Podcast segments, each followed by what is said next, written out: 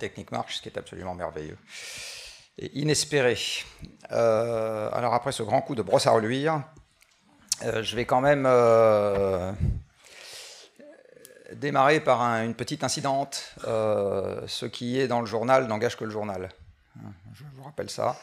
donc l'Obs peut dire exactement ce qu'il veut. ça, ça n'engage que l'Obs. Euh, du reste, c'est vrai pour absolument euh, tout ce que vous pourrez trouver dans le journal. La seule limite, à la, je veux dire, le seul contre-feu qui existe euh, à des choses inexactes qui se trouvent dans le journal s'appelle le procès en diffamation. c'est valable quand ça concerne un individu et que l'individu a envie de le faire. Personnellement, je ne l'ai jamais fait, je pense que je ne le ferai jamais parce que j'ai autre chose à faire. et quand ça ne concerne pas un individu, vous n'avez aucun contre-feu possible. donc si l'Obs fait un grand titre de une en disant la Terre est plate, il n'y a aucun contre-feu possible. C'est-à-dire, euh, personne ne peut faire un procès en disant à l'Obs, euh, vous racontez des carabistouilles, euh, on va vous traîner au tribunal. Voilà, donc je vous rappelle que le journal n'engage que le journal quand il publie quelque chose et que ça ne peut jamais être une source d'information opposable quand vous avez une décision sérieuse à prendre. Enfin, en tout cas, je vous le conseille. Alors, ce que je vais essayer de vous dire aujourd'hui, si je ne m'y prends pas trop mal, je ne sais pas si ça va faire de moi une star des milieux écolos, mais ça, va, ça devrait de faire de moi une anti-star d'une bonne partie de vos profs d'économie.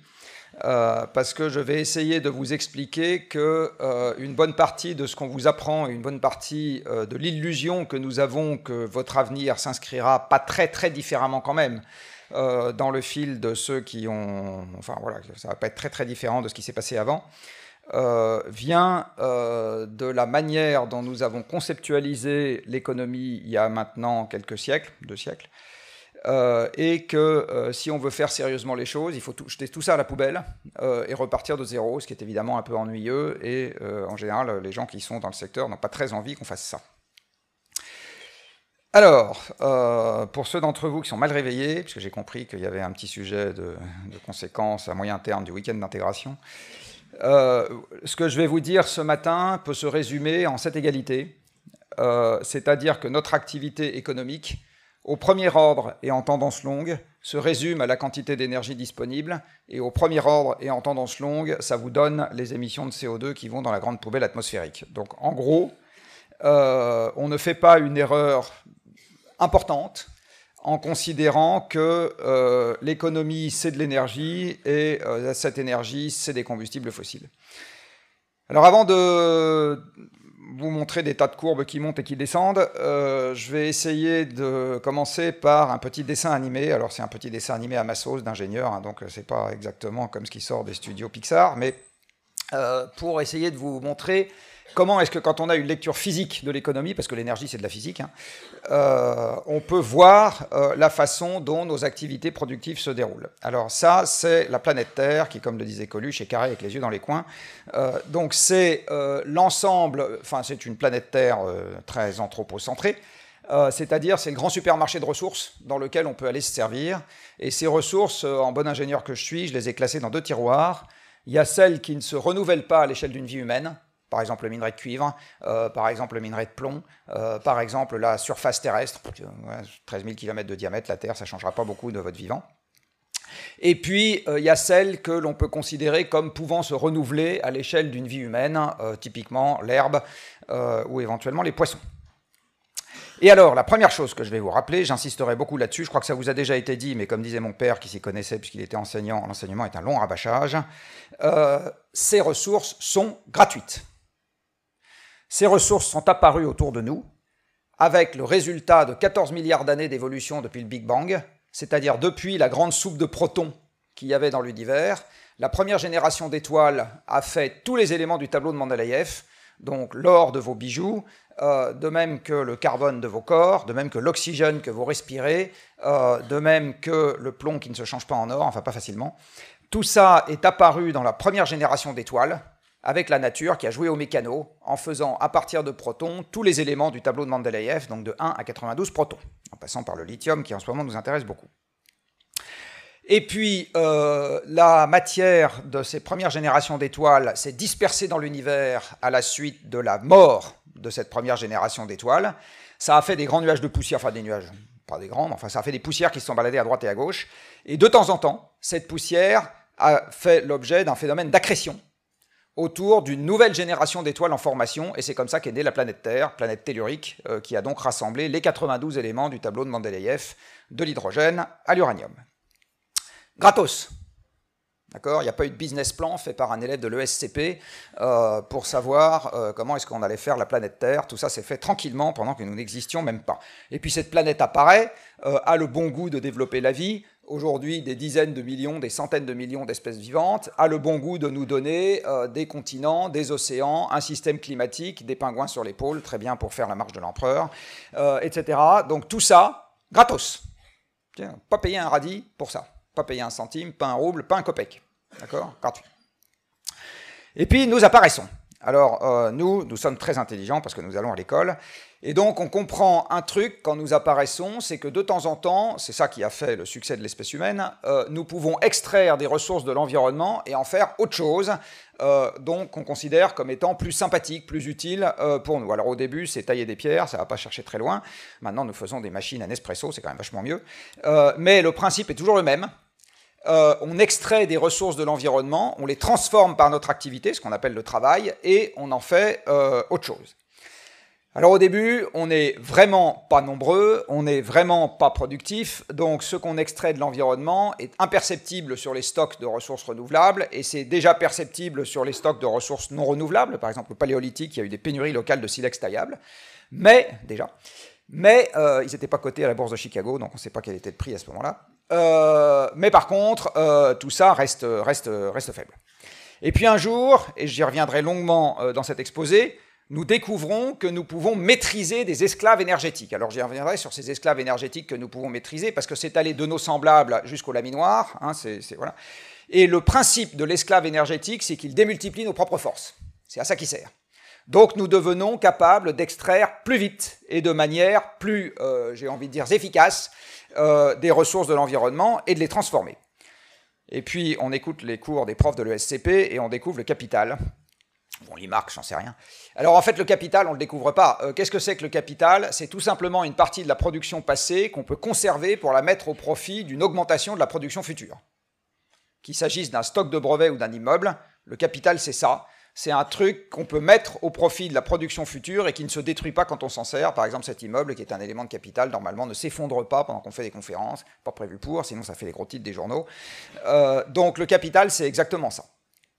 Alors on trouve que tout ça est vachement bien, euh, et puis ça nous profite, euh, donc nous croissons et multiplions, et donc nous augmentons à chaque fois la production, et plus on augmente la production, plus on tape dans le stock de ressources non renouvelables qui diminue. C'est fatal. Euh, d'accord Et c'est vrai, quelles que soient les ressources.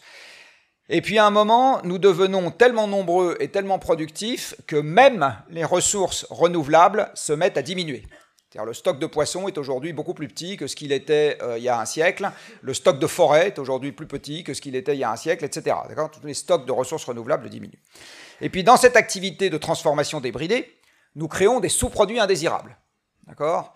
Euh, on ne peut pas faire euh, le merveilleux shampoing de chez L'Oréal euh, sans extraire du pétrole et donc de temps en temps sans avoir quelques résidus liés à l'extraction du pétrole.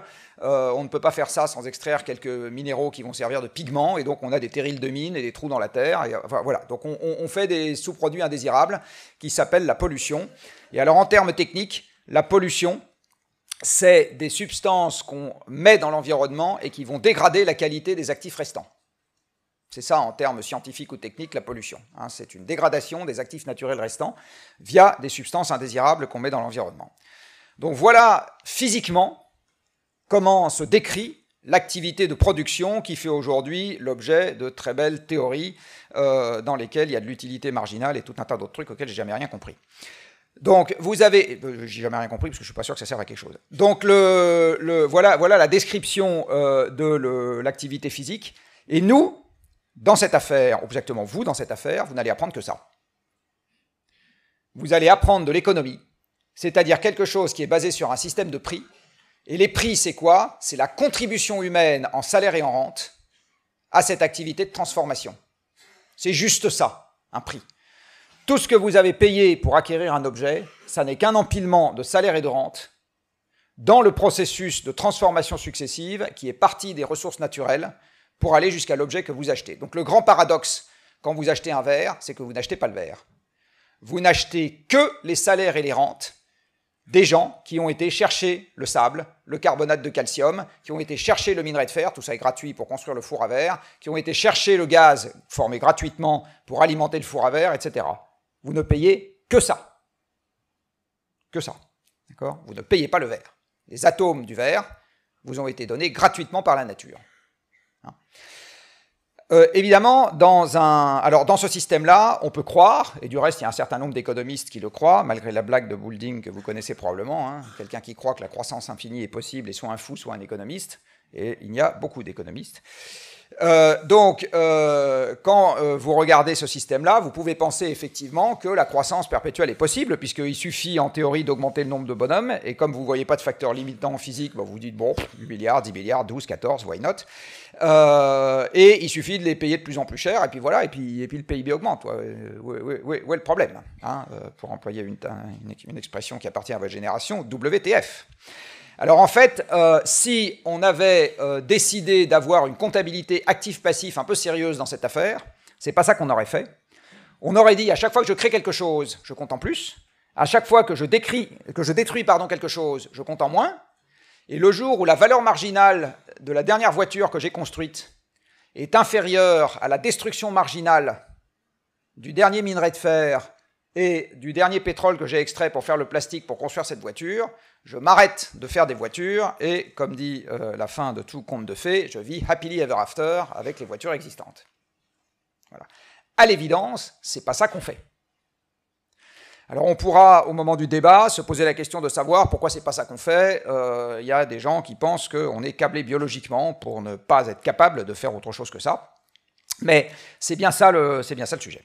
Alors dans cette affaire, je le redis, il y a l'énergie qui joue un rôle absolument central, euh, et donc maintenant on va se mettre à parler d'énergie. Alors des fois je fais des grands, ceux qui ont déjà vu, euh, des grands passages en expliquant, euh, ah l'énergie, on croit que c'est ceci. Alors là je vais aller directement à la réponse, voilà, l'énergie c'est ça. Ça, c'est Iron Man, vous reconnaissez probablement, qui pourrait être Iron Woman ou Iron Person. Du reste, je me demande pourquoi est-ce que les gens n'ont pas demandé à ce qu'il s'appelle Iron Person. peu importe. Euh, donc il a une belle armure, euh, la lumière blanche là, qui clignote au milieu, et dès qu'il a enfilé son armure, il est capable de faire n'importe quoi. Alors en fait, il se trouve que l'armure d'Iron Man, on en dispose aussi, elle a juste pas la forme d'une armure, elle a cette forme-là. Voilà. Mais ça, c'est Iron Man. C'est Iron Man à nous. C'est le parc mondial de la minoire, de raffinerie, d'aspirateurs, de tourniquettes à faire la vinaigrette, comme disait Vian, euh, de tractopelles, de four à verre, de machines à laver. C'est ça, Iron Man pour nous. C'est ce parc mondial donc mon pied gauche, il court à 2000 km/h, c'est un avion de chasse. Euh, mon pied droit, euh, il est capable de taper dans une masse de centaines de millions de tonnes. Euh, c'est par exemple tout le commerce mondial. mon petit doigt droit, il est capable de soulever les plus lourdes charges. ça s'appelle une grue, etc. Donc Iron Man, il existe pour de vrai. Nous sommes tous devenus des Iron Man et des Iron Woman. Et on le doit au parc mondial de machines. Et que consomme le parc mondial de machines De l'énergie. Donc en fait, l'énergie, c'est la bibine d'Iron Man. C'est ça, l'énergie. C'est pas autre chose, c'est la bibine d'Iron Man. Alors voilà quelques sous-ensembles d'Iron Man que je vais vous donner. Alors je ne vous fais pas le calcul, mais enfin il est disponible sur plein de conférences en ligne, vous irez le voir si vous voulez. Euh, pour ceux d'entre vous qui cet été par exemple se sont amusés à faire de la montagne, euh, sachez que si vous montez sur le Mont Blanc, au sommet du Mont Blanc, en partant de Chamonix dans la journée, mais fort sympathique, euh, eh bien, euh, vous aurez fourni 1 kWh d'énergie mécanique avec vos jambes. je précise avec vos jambes parce que ceux qui font ça sur les bras sont quand même assez rares. Euh, si vous faites un petit calcul au premier ordre, c'est-à-dire que la puissance, c'est l'énergie divisée par le temps, eh bien, vous vous rendez compte que vos jambes sont capables de fournir une puissance moyenne de 100 watts dans la journée. Alors, ça serait exactement pareil si le bizutage ici consistait à monter à peu près 7 fois, pardon, 14 fois euh, sur la tour Eiffel dans la journée. À pied, hein, je précise, hein, pas dans l'ascenseur avec les touristes. Euh, voilà, c'est pareil. Euh, vous fourniriez une énergie mécanique de l'ordre d'un kilowatt-heure, donc une puissance moyenne de 100 watts dans la journée. Alors maintenant, on va prendre le premier appareil qu'on trouve dans une cuisine. imaginons un mixeur à soupe. Déjà utilisé un mixeur à soupe Oui Qui a jamais utilisé de mixeur à soupe dans cette pièce? Ah, il y a quelques courageux qui se dénoncent quand même. Donc ça veut dire qu'il y a encore des gens qui ont des domestiques. Bon. Euh, donc, euh, quand vous utilisez un mixeur à soupe, euh, vous savez, c'est un truc que vous plongez dans les légumes, là, et qui fait bzit. Bon. Eh bien, au moment où vous appuyez sur le bouton et que ça fait bzit, vous avez quatre paires de jambes qui se mettent à pédaler pour vous. Donc au moment où vous appuyez sur le bouton de ce truc ridicule euh, qui coûte 50 balles euh, chez un distributeur sûrement géré par un ESCP que je ne nommerai pas, euh, eh bien vous avez quatre personnes qui se mettent à travailler pour vous. C'est juste pas le même prix. On est d'accord. Hein si vous deviez avoir quatre domestiques chez vous, pour le coup, qui mixent la soupe avec, leur, avec leurs jambes, ça ne vous coûterait pas le même prix que d'acheter le mixeur à soupe. Même ceux qui n'ont jamais mixé de soupe, vous avez quand même passé un aspirateur. Oui, ça vous savez. Bon. C'est ce que c'est qu'un aspirateur. Au moment où vous appuyez sur le bouton de l'aspirateur, là, c'est 10 cyclistes qui se mettent à pédaler pour vous. C'est-à-dire que la puissance du moteur de l'aspirateur, c'est une dizaine de paires de jambes en moyenne. Alors là encore, on parle de trucs, bon, pas terrible. Maintenant, euh, certains d'entre vous ont peut-être des gens qui travaillent dans l'agriculture dans leur famille. Alors là, on va parler de trucs un peu plus sérieux. Vous montez dans le tracteur, au moment où l'agriculteur monte dans son tracteur, et là je prends un petit tracteur, eh bien euh, il devient effectivement iron agriculteur pour de vrai, puisqu'il démultiplie la puissance de ses jambes par 600. Ça commence à devenir un peu plus sérieux. Hein. Au moment où l'ouvrier des travaux publics monte dans son tractopelle, là il démultiplie la puissance de ses bras par 10 000. Ah, commence vraiment à devenir un peu plus sérieux. Au moment où Robert, je ne sais pas pourquoi les conducteurs de camions s'appellent toujours Robert, euh, monte dans son camion, euh, lui, il démultiplie la puissance de ses jambes par 4000. Donc ce n'est pas les gens qui transportent les marchandises, c'est les camions qui transportent les marchandises. Si vous avez toujours des conducteurs de camions et pas de camions, Paris meurt de faim. D'accord? C'est 100 euh, camions, Paris meurt de faim. Hein.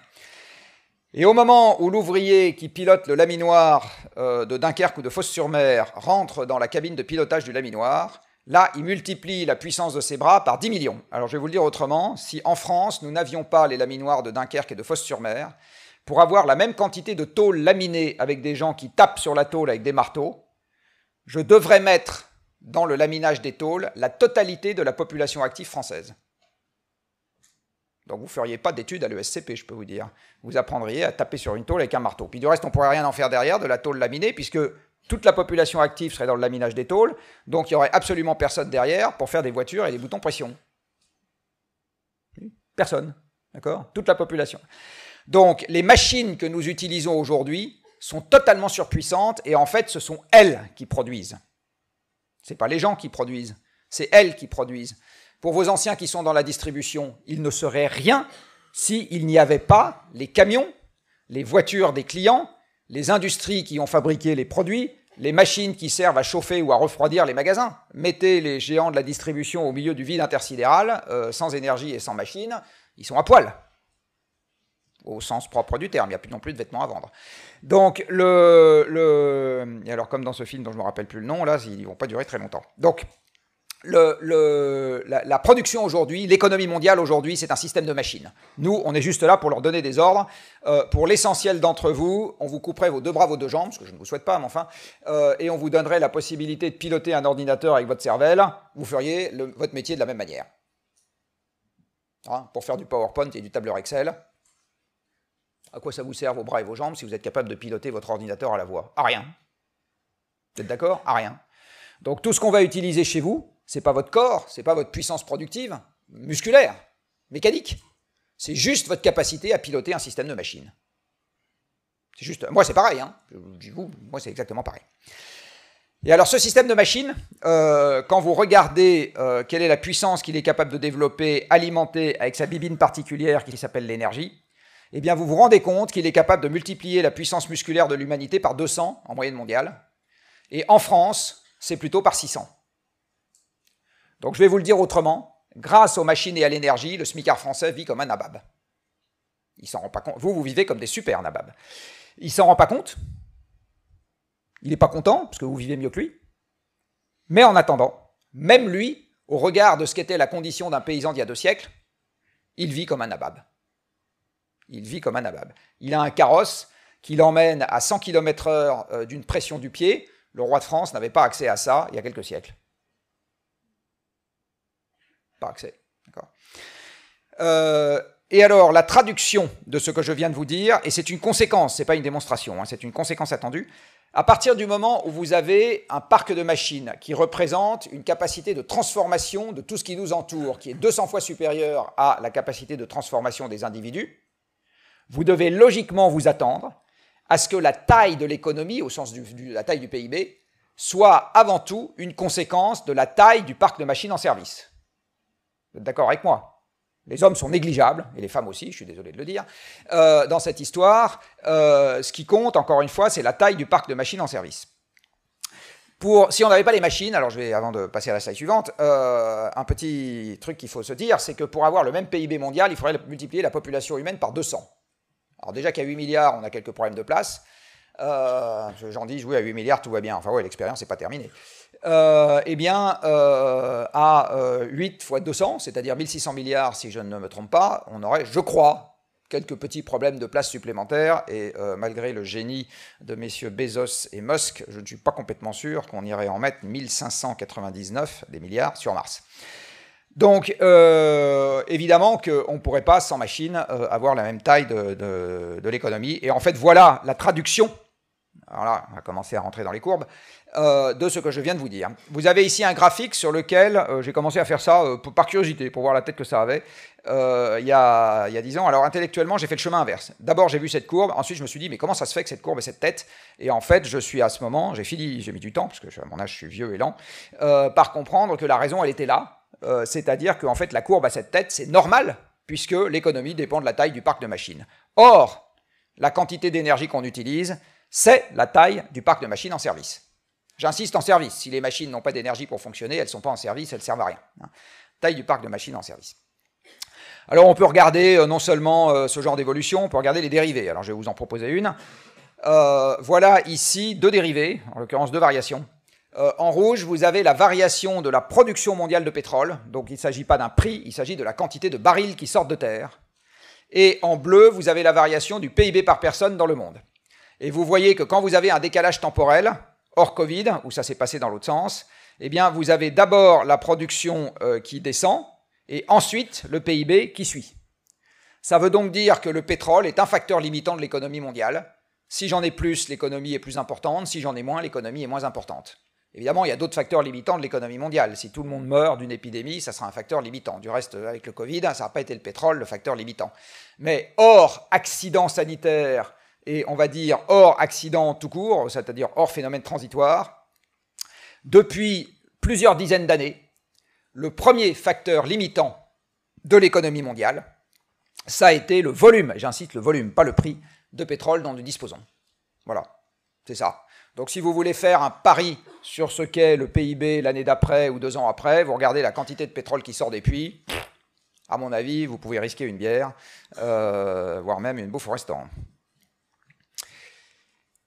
Alors cette énergie euh, que nous avons euh, mise dans les machines, euh, elle n'a pas cessé de croître depuis la révolution industrielle. Et vous voyez sur ce graphique qui vous donne les quantités d'énergie utilisées dans le monde, que chaque énergie est venue s'empiler sur les précédentes. Donc pour le moment, il n'y a jamais eu de phénomène de substitution à large échelle. vous avez le charbon qui est venu se rajouter au bois, qui est là. Et jamais on a utilisé autant de charbon dans le monde qu'aujourd'hui, en première approximation. Puis le pétrole est venu se rajouter par-dessus, le gaz, l'hydroélectricité, le nucléaire. Et alors là, tout en haut, là, vous avez ce qui excite les journalistes, là, les nouvelles énergies renouvelables, euh, et dont un certain nombre de politiques disent que nous allons remplacer tout ce qui est en dessous, là, tout ça, grâce à ça, en 30 ans, et à quantité d'énergie croissante, puisque nous allons continuer à faire croître le PIB. Bon, là aussi, je pense que vous ne prenez pas un grand risque en pariant une bouffe, et même beaucoup plus, euh, sur le fait que ça n'arrivera pas, euh, et je vais essayer de vous montrer pourquoi. Euh, ce que vous voyez également, c'est qu'il y a plein d'éléments qui sont parfois avancés dans le débat public comme étant des choses qui permettent d'être plus efficaces. Alors par exemple, quand on met les gens dans les villes, ils se déplacent sur des distances plus courtes et du coup c'est plus efficace. Vous voyez, les villes, elles ont commencé à se développer à ce moment-là. L'effet sur la consommation mondiale d'énergie n'a pas l'air manifeste. Euh, on dit euh, l'économie s'est tertiarisée, donc ça permet de baisser la quantité d'énergie qu'on utilise. Bah, euh, quand vous regardez cette courbe, c'est pas complètement sûr. Alors j'ai pas le temps aujourd'hui, mais il y a un enregistrement de conférence que j'ai donné à Centrale Nantes. il est long, hein, 3 heures. Hein. mais enfin, la vérité est à ce prix, je suis rentré dans les détails. je montre des tas de courbes dans lesquelles je regarde la corrélation qui existe entre les émissions de CO2 par personne et la fraction des gens qui habitent en ville. Et alors en fait, ce que j'obtiens comme résultat, c'est que à peu près partout, la fraction des gens qui habitent en ville va avec une augmentation de la quantité de CO2 par personne. Et, pas du tout l'inverse. Et en fait, quand on réfléchit à ce que ça veut dire physiquement, ça s'explique. Mais je n'ai pas le temps aujourd'hui. Euh, la digitalisation est censée nous faire économiser de l'énergie. Bah, à nouveau, regardez, la digitalisation, hein, euh, c'est apparu alors vous n'étiez pas né. Euh, L'effet là-dessus, pas non plus totalement manifeste. Donc le Covid, ça a l'air de marcher beaucoup mieux. Euh, donc effectivement, quelques bonnes pandémies euh, auront probablement un effet plus discriminant sur l'évolution de la consommation d'énergie euh, que tout ce qu'on peut raconter aujourd'hui comme étant des trouvailles de ceci, de cela. Donc il y a un premier enseignement que je vous conseille d'avoir, c'est quand vous entendez une théorie en disant tel ou tel truc permet d'être plus efficace, méfiez-vous de deux choses, c'est que tout le monde confond dans cette affaire l'énergie par cafetière et l'énergie totale des cafetières. Or, ce qui compte, c'est l'énergie totale des cafetières. D'accord? L'énergie par cafetière, ça ne vous dit rien sur la façon dont évolue votre problème, parce qu'il suffit que le nombre de cafetières augmente plus vite que l'énergie par cafetière ne baisse, et votre problème augmente. Hein? Donc méfiez-vous de la confusion entre les ratios et les valeurs absolues, et une large partie du greenwashing des entreprises, qui greenwash à tout va en ce moment, euh, vient de là. Hein, ça vient de je m'améliore sur les ratios, mais en fait, s'améliorer sur les ratios, c'est souvent des coûts, des coûts, de production en moins, donc tout le monde est d'accord. Euh, mais absolument pas sur les valeurs absolues, euh, parce que les valeurs absolues, en général, il faut limiter la production pour être capable de s'améliorer dessus. Et alors ça, c'est pas exactement ce qu'on vous apprend en général pendant vos études, de limiter la production. Et l'essentiel de cette énergie qu'on utilise aujourd'hui, c'est des combustibles fossiles. Alors, euh, au moment des chocs pétroliers, on est passé, on était à 80% de combustibles fossiles dans la consommation mondiale d'énergie, donc le parc mondial de machines utilisait à 80% des combustibles fossiles, et aujourd'hui nous sommes à 80%. Donc, euh, la quantité d'énergie fossile qu'on utilise en proportion dans ce qui alimente le parc de machines dans le monde est restée à peu près le même euh, sur les 50 dernières années. Euh, c'est essentiellement les combustibles fossiles. on verra un tout petit peu pourquoi est-ce que c'est normal que ce soit comme ça. C'est également vrai dans l'électricité. Ici, vous avez la génération électrique par source primaire utilisée. Alors, l'essentiel de la génération électrique, c'est vrai pour le charbon, c'est vrai pour le gaz, c'est vrai pour le pétrole, c'est vrai pour le nucléaire. Euh, consiste à faire beaucoup de chaleur. Avec ça, vous faites beaucoup de vapeur et vous faites tourner une turbine. Voilà, c'est bête comme chou. C'est une grosse machine à vapeur. Enfin, c'est bête comme chou, non, c'est très compliqué, mais euh, le principe est bête comme chou, c'est des grosses machines à vapeur. Euh, là, vous faites encore tourner un truc, c'est une turbine. Et donc là, vous avez les nouvelles énergies renouvelables, euh, le vent, euh, le solaire et euh, le biogaz. L'Allemagne, par exemple, a un million d'hectares, c'est beaucoup pour un pays qui doit en faire 40 ou 45, de maïs fourrage qui ne sert qu'à faire du méthane pour alimenter des méthaniseurs. Hein, donc c'est aussi un mode de production. On n'en parle pas beaucoup. en Allemagne, ah, ça, ça veut dire que c'est time's up. Ça veut dire que le, pardon, on n'en parle pas beaucoup, mais euh, c'est euh, à peu près aussi important que le solaire en Allemagne en termes de production électrique, hein, le biogaz, et ça occupe énormément de surface. Plus de 60% aujourd'hui euh, de la production électrique mondiale est faite avec des fossiles. On continue à construire à tir-larigot des centrales à charbon, des centrales à gaz partout en Europe parce qu'on n'aime pas le nucléaire, etc. Et quand on regarde comment c'est décarboné, pas l'électricité, pardon, l'énergie mondiale depuis 1965, ben voilà une courbe qui est que ça ne se décarbone pas. C'est-à-dire que si je vous mets l'énergie consommée d'un côté et les émissions de CO2 venant de l'énergie de l'autre, si l'énergie se décarbonait, ça devrait baisser, enfin la courbe devrait être euh, convexe, hein, ou concave, non concave, pardon, ça, devrait, la pente devrait s'infléchir, rien du tout. Et comme la quantité d'énergie fossile, euh, en gros, euh, suit la quantité d'énergie tout court, qui suit euh, l'évolution économique, ou qui la précède plus exactement, eh bien, vous avez ici le drame des négociations climat, euh, qui est qu'aujourd'hui, faire baisser les émissions de CO2 sans faire baisser le PIB, on ne sait pas faire. Et mon pari, c'est qu'à l'avenir, dans les bons ordres de grandeur, on ne saura pas faire non plus. Je vais essayer d'y venir derrière, on ne saura pas faire non plus. Donc si le SCP veut être sérieuse, ou sérieux? Sérieux ou sérieuse? Vous avez un genre ici? Vous êtes féminin. Bon, alors très bien. Sérieuse. Euh, sur la question euh, du changement climatique, elle doit vous apprendre, roulement de tambour, à travailler dans une économie en contraction perpétuelle. Ah Ah Adieu les business plans dans un monde en croissance. Ah On vous apprend ça aujourd'hui? Non. Donc on ne vous apprend pas ce qui est vraiment utile. Enfin, en tout cas, si on veut régler ce problème. Alors, ce problème finira par se régler de toute façon. Euh, j'y viendrai à la fin de voilà. Et le monde sans croissance finira par arriver de toute façon. Euh, et donc, comme ça finira par arriver de toute façon, vaut mieux être prêt, euh, comme dit le mouvement étudiant. Hein. Voilà, donc je résume, c'est une autre, lecture de ce que je viens de vous raconter. la Terre nous a donné gratuitement, comme tout le reste, des gisements d'hydrocarbures, puisque personne n'a rien payé pour la formation du pétrole, qui est aussi gratuit que le vent. Les hydrocarbures brûlent, euh, alimentant des machines, ça permet de transformer tout le reste de ce qui nous tombe sous la main. Et tout le reste de ce qui nous tombe sous la main a tellement modifié la façon dont nous vivons que ça a modifié les métiers. Donc là, c'est pareil, j'ai pas le temps de vous le dire, mais pour ceux d'entre vous que ça intéresse, vous pourrez regarder le premier module de mon cours aux mines euh, qui est disponible en ligne et qui détaille tout ça de façon un peu plus approfondie et notamment comment est-ce que l'abondance énergétique, en augmentant la taille du parc de machines, a totalement déformé la structure des métiers? Il y a deux siècles, les deux tiers des Français étaient agriculteurs, donc il y a deux siècles, vous n'auriez pas été à l'ESCP, vous seriez en train de ramasser des patates. Donc le monde avant l'énergie abondante, c'était ça, hein, on ramassait des patates. Euh, l'agriculture était peu productive, il n'y avait pas de ville. Euh, là aussi, j'explique pourquoi à la fois ce cours et puis dans la conférence à Centrale Nantes dont je vous ai parlé. Euh, la plus grande ville du monde, c'était, enfin une des plus grandes villes du monde, c'était Rome, parce qu'on pouvait drainer par voie maritime le blé égyptien, euh, mais toutes les villes qui étaient dans les terres euh, étaient incapables de dépasser, il y, a, à l'époque de l'Antiquité, quelques dizaines de milliers d'habitants. C'est très très dur de dépasser quelques dizaines de milliers d'habitants. Il n'y avait pas d'emploi de service à part les domestiques. enfin voilà, tout ça est apparu par le biais de l'énergie abondante. La quasi-totalité des métiers qu'on apprend aujourd'hui doivent quelque chose à l'énergie. D'accord? Sans énergie, on ne peut pas les exercer. C'est exactement grâce à l'énergie qu'on travaille moins longtemps.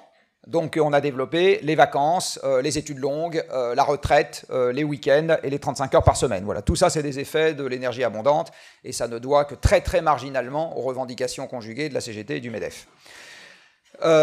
donc la mondialisation c'est pareil, sans porte-conteneur et sans avion, vous faites pas de mondialisation. donc l'énergie en fait a totalement, totalement structuré le monde qui nous entoure. J'ai bien totalement structuré le monde qui nous entoure. Et dans cette affaire, on a choisi de compter le PIB et un des gros défauts qu'on a aujourd'hui, c'est de considérer que toute la vérité est dans les prix. C'est-à-dire fois qu'on a les prix, on a toute l'information disponible pour euh, spéculer sur l'avenir. Alors je vais vous donner un exemple tout con, issu du monde physique, pour vous montrer que c'est faux. La production électrique la moins chère que nous ayons en France en ce moment, qui par ailleurs est renouvelable, c'est l'hydroélectricité. L'hydroélectricité, c'est la production électrique la moins chère.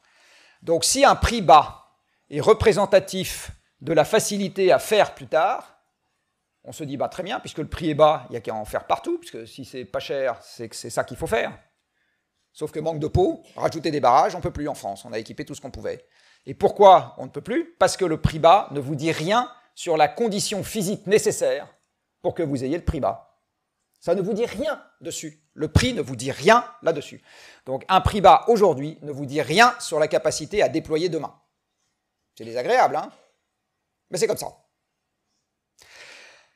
Donc il faut sortir des prix euh, si on veut comprendre le monde qui nous entoure, et on doit revenir pour tout phénomène économique à ses sous-jacents physiques, dans lesquels il y a un confort intellectuel, même si c'est très désagréable par ailleurs, qui est que dans la physique, il y a des lois qui ne dépendent pas de nous. Alors c'est à la fois très désagréable, parce que si ça ne dépend pas de nous, c'est qu'on n'a pas de prise dessus. On ne peut pas changer la loi de conservation de l'énergie par un vote à l'Assemblée nationale, même si beaucoup de ministres de l'écologie aimeraient bien, et beaucoup de présidents aimeraient bien aussi. Euh, mais par contre, ça a un énorme avantage, les lois qui ne dépendent pas de nous, c'est que ça permet de faire de vraies prévisions. Parce que s'il y a une personne dans cette salle qui me sort un modèle macroéconomique qui est capable de me faire une vraie prévision à 20 ans, là je peux vous assurer que je lui offre le restaurant pour un certain nombre d'années. Ça n'existe pas. Ça n'existe pas. Aucun modèle macroéconomique n'avait vu venir la crise du Covid. Euh, aucun modèle macroéconomique n'a vu venir la crise de 2008. Ça n'existe pas, un modèle macroéconomique prédictif. Ça n'existe pas. Alors que des modèles physiques prédictifs, s'il n'y en avait pas, je peux vous assurer que vous cracheriez à chaque fois que vous prenez l'avion, ce qui est très mal du reste, même si vous allez beaucoup le prendre pendant votre scolarité, ce qui est une très mauvaise chose. Euh, et, euh, bah oui, on ne vous donne pas le bon exemple. Et par ailleurs, c'est vraiment fait ce que je dis, pas ce que je fais, quoi. Et par ailleurs, euh, le, euh, qu'est-ce que je veux dire donc la capacité des modèles physiques à être prédictifs euh, est évidemment considérablement plus élevée que celle des modèles économiques. Alors, notre affaire a deux facteurs limitants, et je vais rapidement maintenant les décrire, mais elle en a beaucoup plus en fait que ça. Elle a comme facteur limitant les limites planétaires qui sont du ressort de la physique ou de la biologie, les espèces vivantes par exemple. Là, je vais vous parler de deux limites, il y en a d'autres. la première est celle liée au changement climatique. il y a une limite en tolérance à ce que nous pouvons supporter sur les conditions climatiques globales sur Terre. Et par ailleurs, je vais vous parler de la limite amont, c'est-à-dire l'approvisionnement en hydrocarbures, sachant qu'il faut quelques dizaines à quelques centaines de millions d'années pour faire des hydrocarbures à partir de la vie, parce que les hydrocarbures, comme le dit très joliment Yann Arthus Bertrand, c'est des poches de soleil anciennes, euh, enfin des poches anciennes de soleil. Et euh, c'est donc pas renouvelable à l'échelle des temps historiques évidemment, euh, et donc ça s'épuise. Alors on va commencer par le premier, et voici l'origine de la perturbation climatique, c'est les émissions de gaz à effet de serre. Alors là aussi, je vais être obligé d'être très rapide, je suis désolé. Un gaz à effet de serre a une définition très précise en physique. C'est un gaz qui possède des raies d'absorption dans l'infrarouge terrestre. Voilà, je suis désolé de vous dire que c'est ça la définition d'un gaz à effet de serre. C'est un gaz qui possède des raies d'absorption dans l'infrarouge terrestre. Donc, pour savoir ce que c'est qu'un gaz à effet de serre, il faut avoir fait un tout petit peu de mécanique quantique. Je ne sais pas si beaucoup d'entre vous en ont fait, dans, voilà, et avoir vu ce que c'était que des transitions électroniques dans une molécule. Euh, sinon, vous êtes obligé de faire confiance aux gens qui ont fait ça, et pas à M. Christian Gérondeau. Euh, et euh, l'effet de serre est connu depuis deux siècles. C'est Fourier, Cocorico, qui a découvert ça en 1824. Euh, et les gaz à effet de serre principaux de l'atmosphère, c'est-à-dire le CO2 et la vapeur d'eau, sont connus depuis un siècle et demi. Hein, tout ça est de la vieille science. Donc on sait depuis très longtemps euh, que euh, l'effet de serre existe sur Terre, qu'il contribue au pilotage du climat et les grands gaz qui en sont à l'origine. Alors ce que vous voyez là, c'est les émissions de gaz à effet de serre dues aux activités humaines. Alors vous voyez, c'est pareil. vous pouvez imaginer tout ce tout, ce que vous voulez comme cause qui irait dans le sens d'une inflexion de cette courbe, en pratique, ça va pas marcher. Euh, donc par exemple, si on électrifie les usages, ça va faire moins d'émissions. Ben, pour le moment, c'est pas ce qui s'est passé. Enfin, toute chose égale par ailleurs. Euh, si on met euh, du digital, ça va faire baisser les émissions. C'est pas ce qui s'est passé. Si on met des trains, ça va faire baisser les émissions. C'est pas ce qui s'est passé. si on met Internet, ça va faire baisser les émissions. C'est pas ce qui s'est passé. bref, pour le moment, rien n'a fait baisser les émissions, mais j'aurais pu vous mettre là-dessus les négociations climat. Des fois, je sors ça une courbe avec toutes les COP les unes derrière les autres, et je montre que ça n'a eu strictement aucun effet sur les émissions. D'accord? Donc le résultat d'une COP, moi il se trouve que j'étais à Copenhague, c'est à Copenhague que l'objectif des 2 degrés est né. Ça n'a pas empêché la presse de dire partout que c'était un échec. Donc, le, ce, qui, ce, que vous allez lire dans le journal, je reviens à mon journal, euh, même s'il y a quelques anciens de votre école dans la presse, il y a quelques anciens dont je peux dire aussi du mal, euh, l'opinion qu'a le journal sur le résultat d'une COP n'engage que le journal. Ça n'engage que le journal. Ça ne vous dit rien sur ce qu'il faut vraiment penser. Rien. C'est désagréable, hein? C'est désagréable. Mais vous pensez faire une économie de temps le plus souvent, vous avez une perte de temps parce que vous allez vous cranter dans la cervelle une information qui n'est pas bonne. Hein voilà, c'est comme ça. Alors le CO2, qui est le principal gaz à effet de serre, il a une très sale caractéristique dans le cas présent. C'est qu'il est inaltérable tant qu'il est dans l'air. Alors pourquoi il est inaltérable tant qu'il est dans l'air? Parce que le CO2 est un oxyde, dit oxyde de carbone. Oxyde. Alors là, je ne vais pas faire de physique, je vais faire de la chimie. Il se trouve que les oxydes sur Terre sont des molécules extrêmement stables. Si vous ne voulez pas accommoder votre voisin ou votre voisine, il y a un oxyde que vous avez utilisé ce matin et qui est présent sous cette forme d'oxyde depuis des milliards d'années qui s'appelle de l'eau. Je vais te laver un peu sous les bras. Euh, eh bien, l'eau, donc c'est un oxyde, c'est un oxyde d'hydrogène, et ça fait des milliards d'années que c'est présent sur Terre sous forme d'eau. Donc ça veut dire que ça, c'est un mariage qui dure. Hein. Je ne sais pas quelles sont les noces de 4 milliards d'années. On est au-delà de l'or et du platine. Euh, mais donc, ça, c'est quelque chose qui est très solide. Un oxyde, ça ne se casse pas facilement. Bah, le CO2 est un oxyde. Donc ça ne se casse pas facilement. Et non seulement ça ne se casse pas facilement, mais tant qu'il est dans l'air, je le redis, il est inaltérable. Ça veut dire que pour que le CO2 sorte de l'atmosphère, il faut qu'il revienne au contact du sol, où là, il peut être épuré par deux processus qui sont des processus lents et limités le premier, c'est la dissolution dans l'eau océanique. En fait, c'est un équilibrage de pression partielle, c'est-à-dire que quand il y a une concentration en CO2 plus élevée dans l'air que dans l'eau, ça passe la barrière entre l'air et l'eau, mais c'est réversible. Ça peut se repasser dans l'autre sens. Si on retire du CO2 de l'atmosphère par des moyens quelconques, eh bien à ce moment, une partie du CO2 qui était dans l'eau repasse dans l'air. Hein, c'est une mauvaise nouvelle. Et le deuxième processus, c'est la photosynthèse. Euh, qui est un processus qui a besoin d'énergie. Euh, si vous avez une plante sans lumière, elle ne pousse pas bien. Euh, et cette photosynthèse soustrait du CO2 à l'atmosphère en utilisant l'énergie du soleil pour casser la molécule de CO2 en deux. Les plantes savent faire ça, pas nous. donc c'est une propriété assez remarquable. Alors à cause de ce que je viens de vous dire, au moment où on arrête les émissions, un jour les émissions s'arrêteront fatalement, hein, au moment où on arrête les émissions, c'est pas à ce moment-là que la concentration en CO2 va tout d'un coup revenir là où elle était avant qu'on ait commencé à émettre. Et du reste, un certain nombre de gens, l'année du Covid, ont dit Ah, les émissions baissent de 5% et la concentration en CO2 ne baisse pas. Bah oui, elle ne baisse pas, c'est normal, parce que les émissions baissées de 5%, ça fait encore beaucoup d'émissions, et c'est encore très au-delà du seuil auquel la concentration s'arrête d'augmenter. Voilà. Euh, donc, après arrêt des émissions, vous attendez un siècle, et au bout d'un siècle, la moitié du surplus de CO2 que nous avons créé est encore dans l'air. Vous attendez un millier d'années, et entre 20 et 30% du surplus de CO2 que nous avons créé est toujours dans l'air. Vous attendez 10 000 ans, et entre 10 et 20% du surplus de CO2 que nous avons créé est toujours dans l'air. Ce que je suis en train de vous dire, c'est que le climat que nous avons, entre guillemets, trouvé en entrant, là, comme la propreté des toilettes, euh, quand nous avons démarré notre activité industrielle, il est perdu à jamais. Il ne reviendra jamais. Il ne reviendra jamais. On peut faire ce qu'on veut, la danse de la pluie, c'est le cas de le dire, euh, prier, invoquer, avoir tout. Jamais. C'est fini, c'est terminé. D'accord? Ad vitam aeternam, ce qu'il reste à vivre du temps de l'humanité, pas sûr que ce soit encore 10 000 ans, train où les choses, euh, eh bien, se fera dans un climat qui aura définitivement changé par rapport à ce qu'il était avant la période industrielle.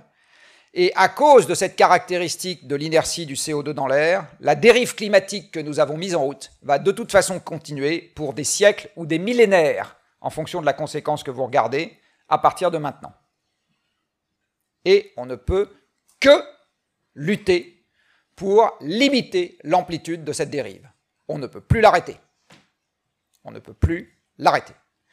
Alors évidemment, ça pose des petits problèmes parce que ce que je viens de vous dire s'échelonne sur des pas de temps qui n'ont rien à voir avec un mandat électif en démocratie ou une stratégie de long terme dans n'importe quelle entreprise dans laquelle vous allez rentrer, euh, qui se balade surtout si elle est cotée quelque part entre 6 mois et 3 ans les bonnes années. Hein.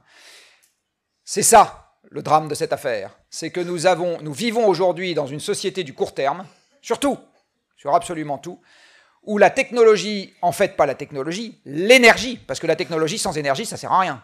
Si vous mettez un ingénieur génial au milieu du vide intersidéral, il ne filera pas un iPhone à chaque Français. Hein. Il peut pas. Hein. Donc en fait, ce qu'on appelle la technologie, c'est la diffusion grâce à l'énergie du progrès technique. C'est bien ça qu'on appelle la technologie.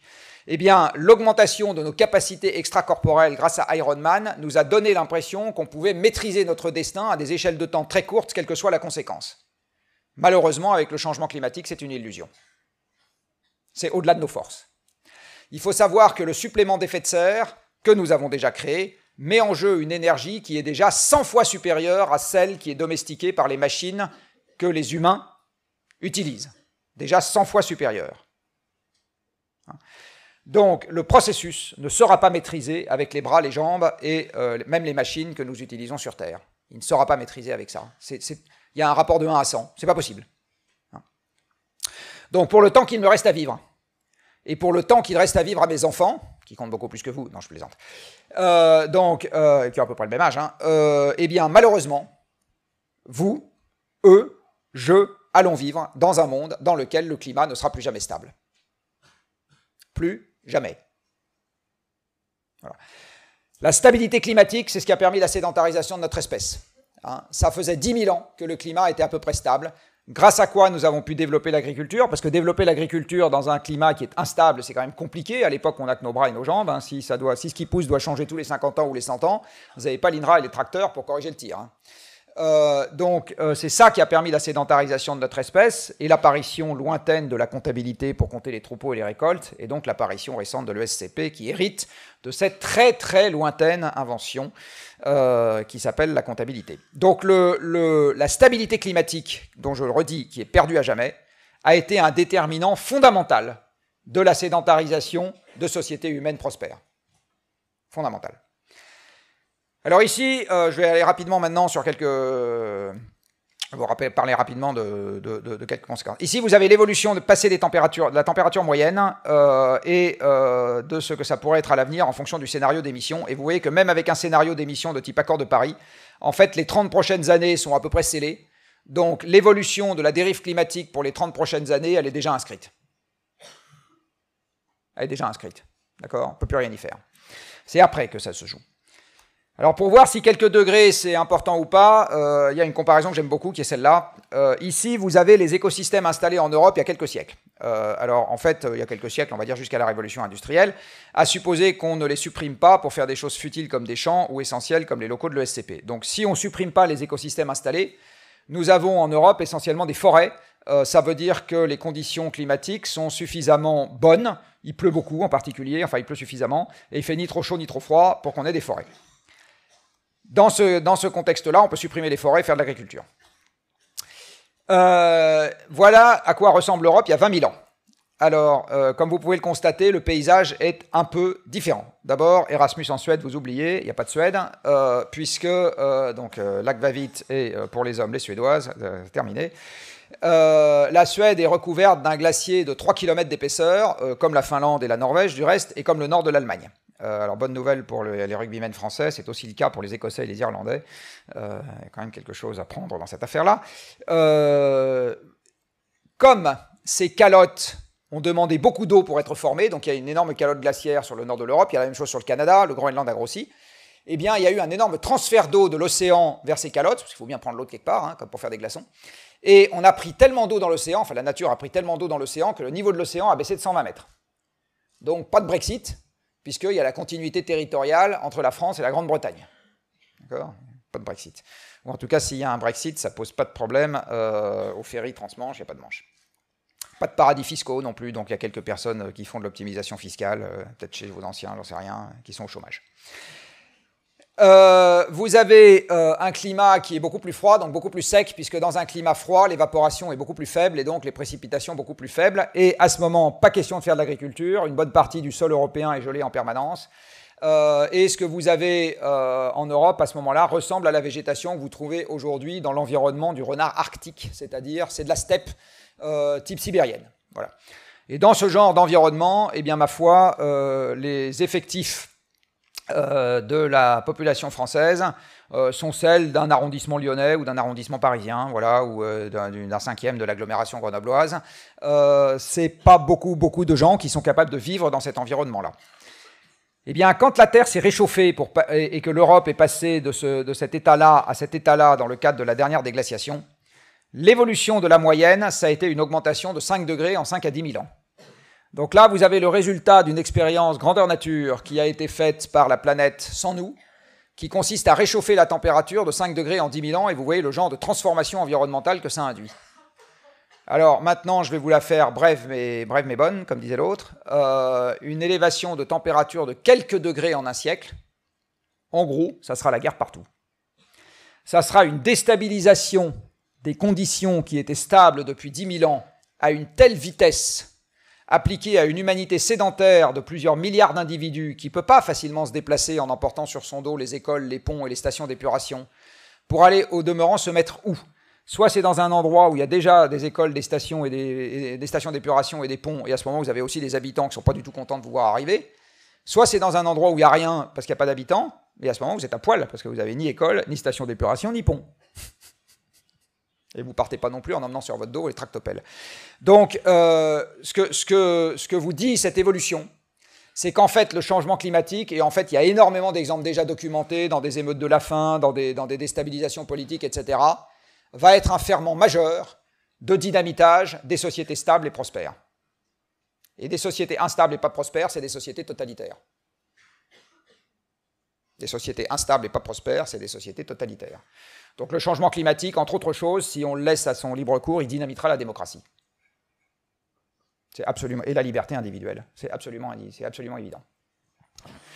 Voilà, ça c'est des conséquences évidemment qui ne sont pas des conséquences physiques de premier ordre. Hein. Euh, c'est celles-là que vous allez trouver dans les rapports du GIEC, mais c'est ma conclusion, euh, comme disait l'autre, euh, ou en tout cas c'est ce qui me paraît le plus évident au regard de ce qu'a été l'histoire. Alors quand les économistes s'attaquent au problème, qu'est-ce qu'ils disent? Eh bien, ils disent n'importe quoi. Pourquoi voulez-vous qu'ils disent autre chose que n'importe quoi Puisque la nature n'est pas dans les prix? Comme le système climatique est gratuit par convention, que vaut le dommage à un actif qui vaut zéro?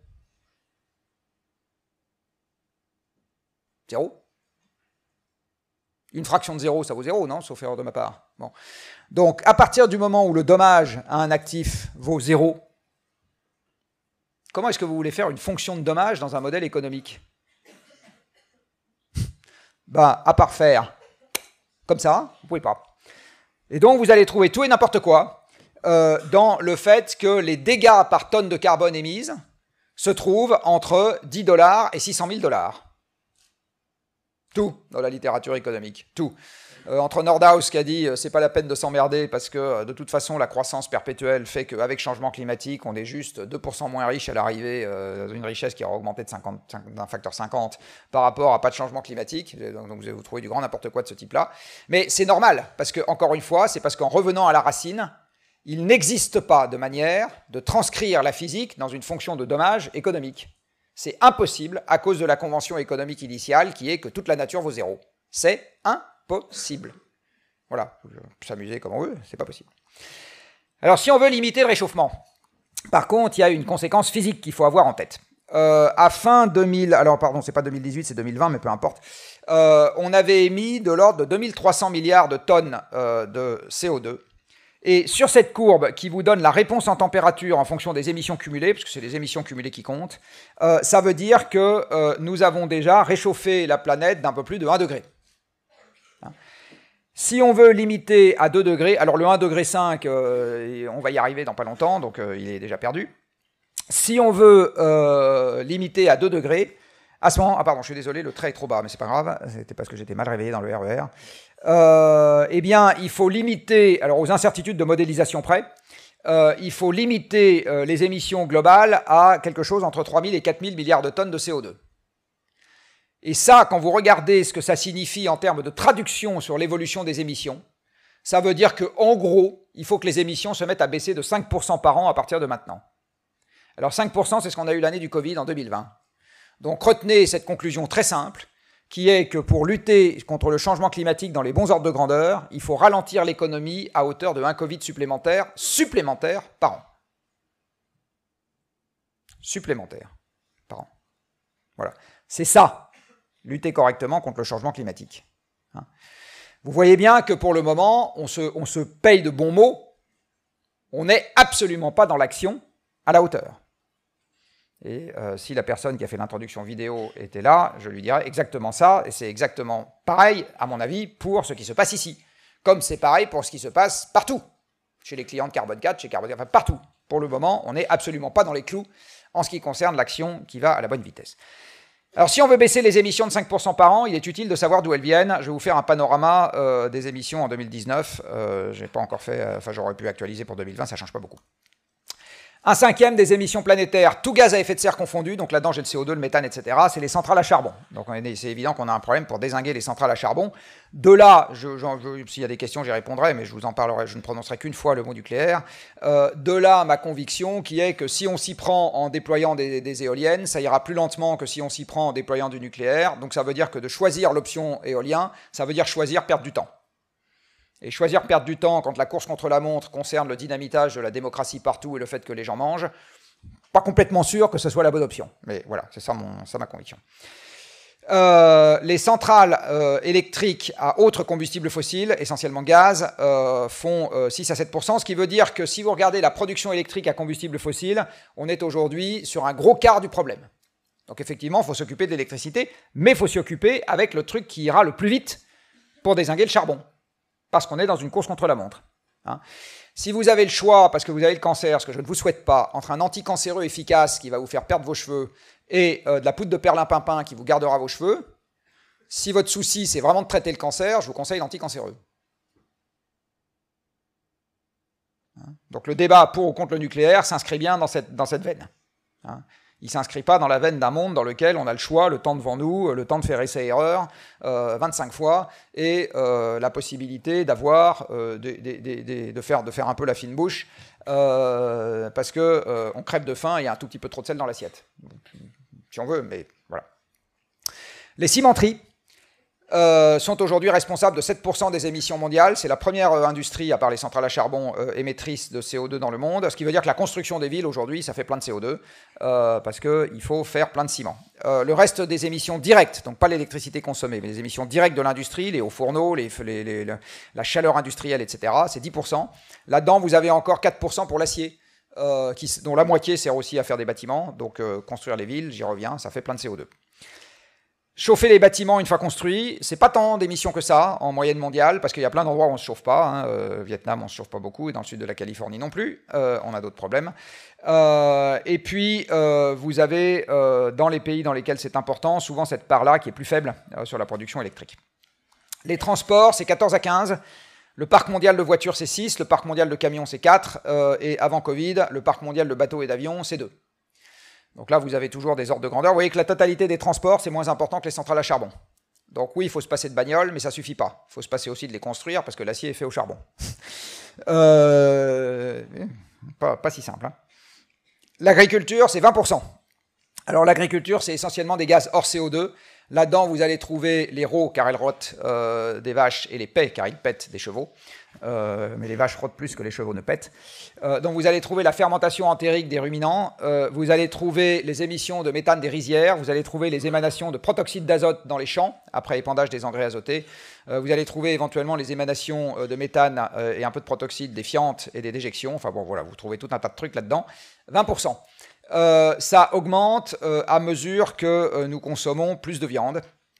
Et vous avez un déterminant amont de l'agriculture qui est la déforestation. Donc la déforestation est historiquement un processus par lequel on coupe les forêts pour faire des champs. Euh, et ça, ça a deux déterminants qui sont la démographie et la consommation de viande. Donc si on veut s'occuper sérieusement de la déforestation, je ne sais pas s'il faut donner au VVF, mais il faut donner au planning familial et aux gens qui s'occupent de faire des recettes savoureuses de pois chiches. Voilà, c'est ça qu'il faut faire. Et enfin, euh, vous avez tout un tas d'autres trucs, d'autres poudres de perlimpinpin, euh, vous avez la gestion des déchets, euh, vous avez les fuites de fluides frigorigènes, enfin, etc. Et donc, choisis ton camp, camarade. Il faut que tout ça, ça baisse de 5% par an à partir de maintenant. Starting next week. Voilà. Où sont vos business plans qui sont compatibles avec ça? Donc, si le SCP veut être sérieux, je suis désolé de vous taquiner un peu, mais enfin, je ne reviendrai pas ici demain matin. Euh, il faudrait qu'elle mette une condition aux limites à tout business plan produit par tout étudiant de cette école, c'est de faire la démonstration que c'est compatible avec une baisse de 5% par an des émissions absolues de la planète. Sinon, zéro. Renvoyez votre copie. Alors ça veut dire deux choses. Ça, ça veut dire que la totalité des profs de l'ESCP doivent avoir compris le problème. Je ne suis pas sûr que ce soit le cas. Euh, et ensuite, ça veut dire que la totalité des élèves de l'ESCP doivent avoir compris le problème, ce à quoi j'essaye de contribuer ce matin. Euh, et doivent l'avoir compris suffisamment pour être capable de traduire ça dans un business plan pour des vélos, du shampoing ou des services de garde d'enfants à domicile. C'est ça la compétence qu'on vous demande si vous voulez être en phase avec la gestion de ce problème. C'est ça la compétence qu'on vous demande. Hein. et euh, de faire euh, du Kondratiev, du Léontiev et je sais pas quoi, et de traiter des fonctions d'utilité vous sera probablement pardon pour la répétition, d'une utilité très secondaire euh, pour euh, l'exposé que je viens de vous donner. Alors là-dedans, l'énergie, ça fait deux tiers. C'est pas la totalité. Hein. Euh, donc il y a encore beaucoup, beaucoup d'émissions qui viennent, quand je dis deux tiers, c'est même, même le CO2 fait deux tiers. L'énergie, c'est plutôt 55-60. donc il y a d'autres problèmes à régler que l'énergie si on veut lutter contre le changement climatique. Alors pour l'énergie, on entend souvent dire bon bah écoutez, c'est pas un problème, on va la passer totalement en énergie renouvelable. Alors j'ai une très bonne nouvelle pour vous, c'est possible. C'est possible, comme disait l'autre dans le dessin animé. C'est possible. Voilà un monde 100% renouvelable. Donc c'est possible. Ça pose aucun problème. Le monde qui était celui des hommes et des femmes jusqu'à il y a deux siècles, depuis l'apparition de notre espèce, a été 100% renouvelable. Donc ça ne pose aucun problème de faire un monde 100% renouvelable. Aucun. Par contre, est-ce qu'il est compatible avec la hausse du cours de la bourse d'Essilor euh, et euh, l'existence d'un réseau McDonald's, moins sûr. Hein Ça, c'est moins sûr. Mais c'est possible, ça ne pose strictement aucun problème. Dans ce monde, vous voyez, euh, la battellerie est renouvelable, les bateaux sont en bois renouvelable, poussés par des bateliers renouvelables, naviguant sur des rivières renouvelables, qui alimentent peut-être à l'aval un moulin renouvelable, avec une roue à aube en bois renouvelable. Le vent renouvelable pousse la marine marchande, euh, les chevaux renouvelables mangent de l'herbe renouvelable pour faire euh, des transports terrestres renouvelables, les bœufs renouvelables, et qui du reste pouvaient être mangés en fin de vie, tirent des charrues en bois renouvelable. Tout ça est renouvelable. Pose aucun problème. J'insiste, aucun problème.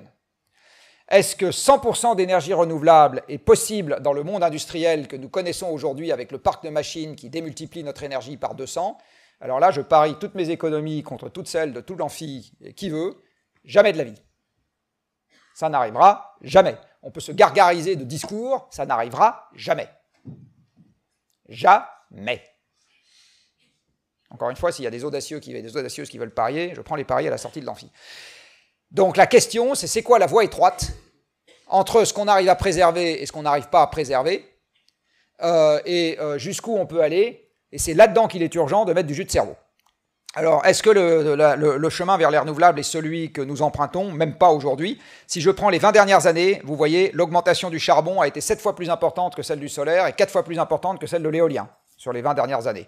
Donc depuis qu'il y a des COP, des machins, des trucs et des bidules, euh, ça, voilà, ça, et en fait, si je regarde les deux derniers siècles, on n'a fait que passer des renouvelables aux fossiles. Donc on l'a fait pour la marine marchande, on l'a fait pour les transports terrestres, on l'a fait pour l'agriculture, on l'a fait pour les travaux publics, on l'a fait pour l'industrie, pour la construction, pardon, on l'a fait pour l'industrie, on l'a même fait pour les séchoirs à luzerne, voilà un séchoir à luzerne moderne qui fonctionne au gaz, on l'a fait pour l'aviation, on l'a même fait pour la guerre.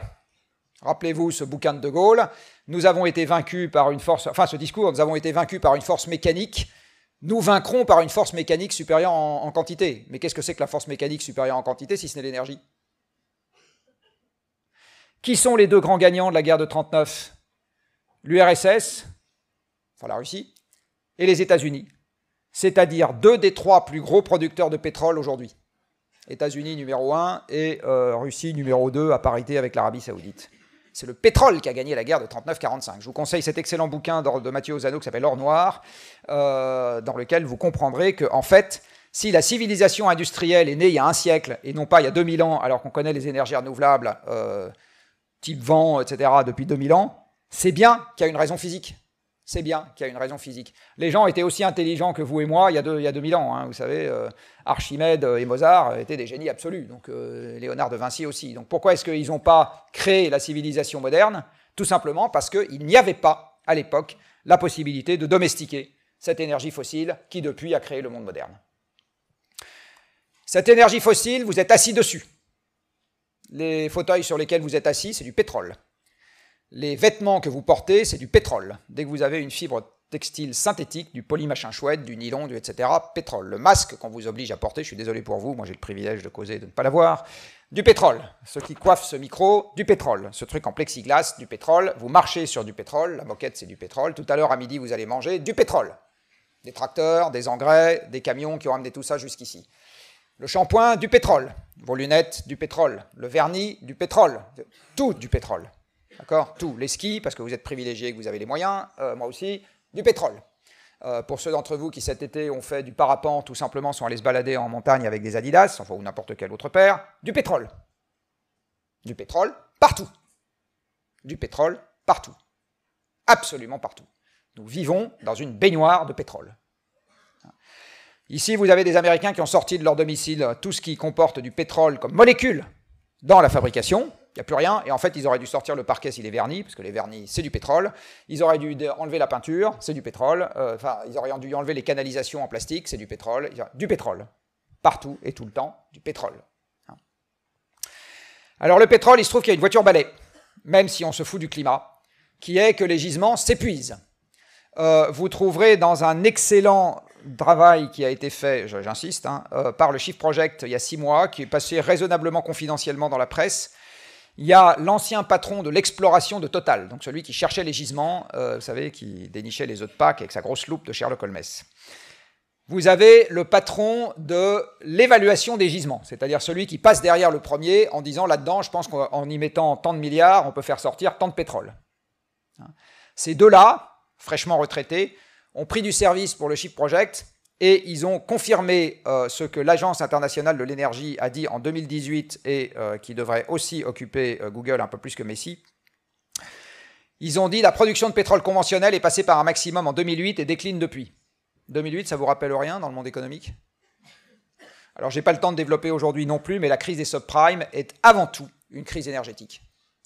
La constitution des subprimes est la conséquence cumulée de la décélération sur la production de pétrole qui a suivi les chocs pétroliers, parce que l'endettement croissant, ça date des chocs pétroliers. À ce moment-là, l'économie décélère et on essaye de compenser avec des traites tirées sur l'avenir de façon croissante.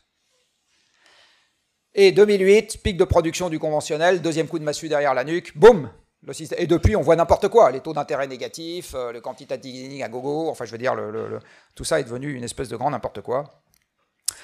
Et donc derrière, vous allez retrouver le pétrole. Et alors, euh, le pétrole va diminuer. À quelle vitesse il va diminuer? Ben Voilà la vitesse à laquelle il va diminuer pour les 16 premiers fournisseurs de l'Europe, c'est-à-dire la quasi-totalité des pays dans le monde qui sont des grands fournisseurs de pétrole. Euh, la Russie a passé son pic avant le Covid, ça y est, ils l'ont annoncé. Euh, les États-Unis probablement ne reviendront pas à leur niveau d'avant Covid à cause du shale oil, qui, enfin bon, bref. Euh, donc vous avez encore l'Irak qui peut beaucoup augmenter, mais sinon, le, comment l'Afrique a passé totalement son pic, la mer du Nord évidemment. enfin bon, bref, la Chine a passé son pic en 2015. Donc vous avez le Mexique en 2004. Enfin maintenant, la quasi-totalité des grands producteurs de brut dans la planète ont passé leur pic. Et ici, vous avez la, la perspective qui a été publiée par The Ship Project euh, ça concerne tous les pays du monde sauf un ou deux. Et ça ne concerne pas l'Europe, euh, les pays en question. Euh, par exemple, le Brésil, ça fournit la Chine et les États-Unis, mais pas l'Europe. Et donc, ce que vous voyez, c'est que de toute façon, nous allons devoir nous sevrer, même si Madame Pompili et ses collègues ne font rien. Ou font des choses qui ne sont pas utiles. Ce qui revient au même. Euh. De toute façon, nous allons devoir nous en passer. Et à cause de l'importance du pétrole encore aujourd'hui dans l'économie, ça veut dire que le plus vraisemblable, je suis désolé de vous dire ça, donc c'est pour ça que c'est important de faire des business plans qui s'inscrivent dans ce cadre-là. Le plus vraisemblable, c'est que l'essentiel de votre vie future s'inscrira dans un monde dans lequel la crise économique sera le quotidien. Voilà. C'est ça, c'est ça que ça veut dire en pratique. Et quand je dis vous, moi aussi, hein, voilà. Donc si vous étiez cohérent, si votre génération était cohérente, elle commencerait par ne pas payer les retraites de la mienne, puisqu'on n'a pas fait grand-chose, euh, alors qu'on voyait, venir ce truc-là, euh, pour faire en sorte que ça se passe le moins mal possible. Mais voilà la situation. Donc en gros, si je résume, et si je m'arrête là, enfin je m'arrête pas tout à fait là, mais je vais quand même résumer, nous sommes aujourd'hui pris en tenaille entre deux risques qui se répondent un risque de se confronter aux limites planétaires parce qu'on ne se sèvre pas, et un risque lié au sevrage qui, si on l'effectue, doit s'effectuer à une vitesse telle que ça ne ressemble pas à rentrer dans le mur à pleine vitesse, mais ça ressemble quand même à décélérer en faisant quelques tonneaux. Hein c'est ça la situation dans laquelle on est. Et euh, si je le redis autrement, ça veut dire qu'on va devoir gérer plus d'emmerdements avec moins de moyens. Et plus on attend pour vous demander de faire des business plans compatibles avec ça, et plus au moment où ça se produit, on sera dans une situation où le marteau va taper fort sur l'enclume. Alors on paraît qu'on vous a déjà cité cet homme, euh, donc je vais finir de me fâcher avec vos profs d'économie, je vais commencer, enfin je vais finir par là où j'ai commencé. Euh, en gros, l'économie qu'on vous apprend aujourd'hui, elle, dérive euh, de façon très sophistiquée avec des tas de fonctions, de mathématiques complexes, etc., auxquelles je ne comprends rien. Mais elle dérive de manière très ancienne, enfin, pardon, de manière très sophistiquée d'un postulat très ancien, qui est que pour alimenter le système productif, j'ai besoin de deux facteurs humains, qui sont le capital et le travail, et ça, ça suffit à remplir le supermarché. Alors en fait, l'ingénieur qui regarde ça, il vous dit, oh, c'est pas sûr, parce que pour remplir le supermarché, il faut avoir la matière qui va remplir le supermarché. Donc en fait, si vous voulez faire une chemise, c'est compliqué sans les molécules qui constituent la chemise. Vous n'êtes pas venu ce matin habillé avec un concept de vêtement en étant en pratique à poil. En plus, la loi l'interdit, mais bon. Euh, et même si la température aujourd'hui s'y prêterait. Donc vous êtes venu avec des vrais vêtements euh, constitués de vrais atomes et de vraies molécules. Il a bien fallu les trouver quelque part. D'accord? Donc, pour avoir une production, et c'est vrai même dans les services, vous voyez, l'enseignement est un service, mais pour le, service d'enseignement dans lequel vous êtes, il faut faire cet amphi, avec du pétrole partout, comme je vous l'ai dit tout à l'heure. Il faut que je sois capable de venir ici pour causer dans un RER e qui est fait avec du fer et du plastique, c'est-à-dire encore du pétrole. Euh, il faut qu'on soit alimenté en électricité, parce que sinon euh, je suis obligé de m'époumoner, et puis vous n'avez pas droit à mes planches, qui sont quand même merveilleuses, euh, même si on m'a dit qu'elles étaient ringardes. voilà. comme je suis vieux, maintenant j'en change pas. donc, le... Mais donc en fait, on a besoin, même dans les services, de flux physiques et de matière. Même dans les services, on a besoin de ça. Hein. Donc, vous avez besoin, quelle que soit la production économique que vous regardez, de ressources naturelles, et vous avez besoin d'une capacité à les transformer. Et ce que je vous ai expliqué tout à l'heure, c'est que cette capacité à les transformer, c'est un peu nous, et essentiellement les machines et l'énergie. Voilà, c'est ça la réalité du système productif. Et si vous avez un stress sur l'approvisionnement énergétique, qu'il soit voulu pour raison climatique ou subi pour raison géologique, peu importe la conséquence économique est la même, vous avez un stress sur le flux physique de production et donc vous avez un PIB qui morfle. Avec un rapport de 1 à 200 entre les machines et les individus, c'est juste pas possible qu'il en soit autrement. D'où la covariation que je vous ai montrée tout à l'heure entre le volume de pétrole et le PIB par personne. Hein, c'est logique. Et si vous avez un stress sur les ressources naturelles, par exemple, vous n'avez plus assez de sable pour faire du béton, bah, si vous n'avez plus assez de sable pour faire du béton, vous oubliez la construction des villes. Parce que par ailleurs, vous n'aurez pas assez de bois pour faire la totalité du flux constructif qu'on a aujourd'hui en bois. Ça pousse pas assez vite, il n'y a pas assez de surface, on est trop nombreux, on a besoin du reste pour l'agriculture, et certains d'entre nous considèrent que c'est aussi bien de l'avoir pour les orangs-outans, ou les rossignols, peu importe.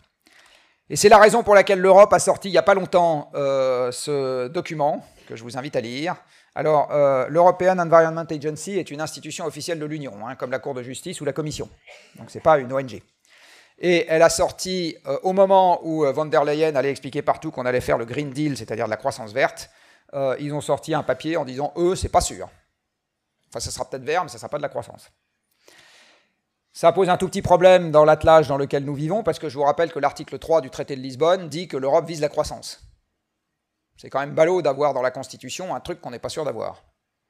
Et non seulement qu'on n'est pas sûr d'avoir, mais qu'on est de plus en plus sûr de ne pas avoir au fil du temps. Hein. Voilà, donc, euh, et je vais finir par ça, la totalité des modèles macroéconomiques que j'ai regardés jusqu'à maintenant, je ne sais pas si vous le saviez, sinon je vous aurais vraiment après quelque chose, ont une croissance du PIB qui est exogène ce n'est pas le résultat de la simulation, c'est une hypothèse posée a priori.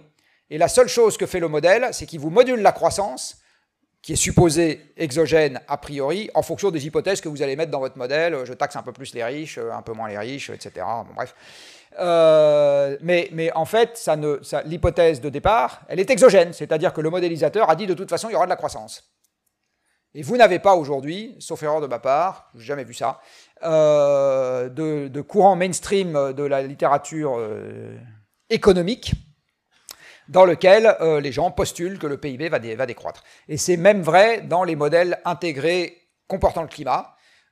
pour avoir discuté avec des gens qui manipulent ce genre de modèle. Alors, si ce n'est pas le PIB qui croît, c'est la productivité du travail qui croît indéfiniment, ce qui revient exactement au même. Mais à quoi est due la productivité du travail, si c'était aux machines et à l'énergie?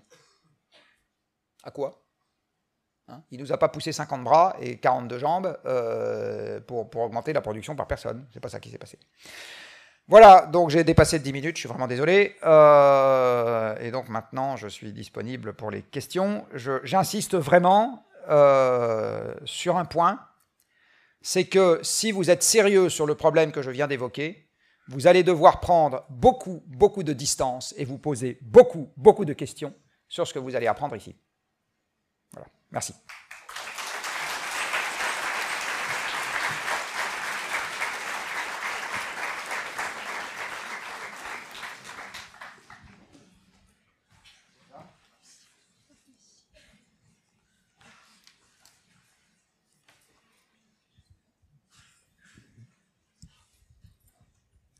Merci Monsieur Jancovici pour euh, cet exposé qui était euh, véritablement édifiant.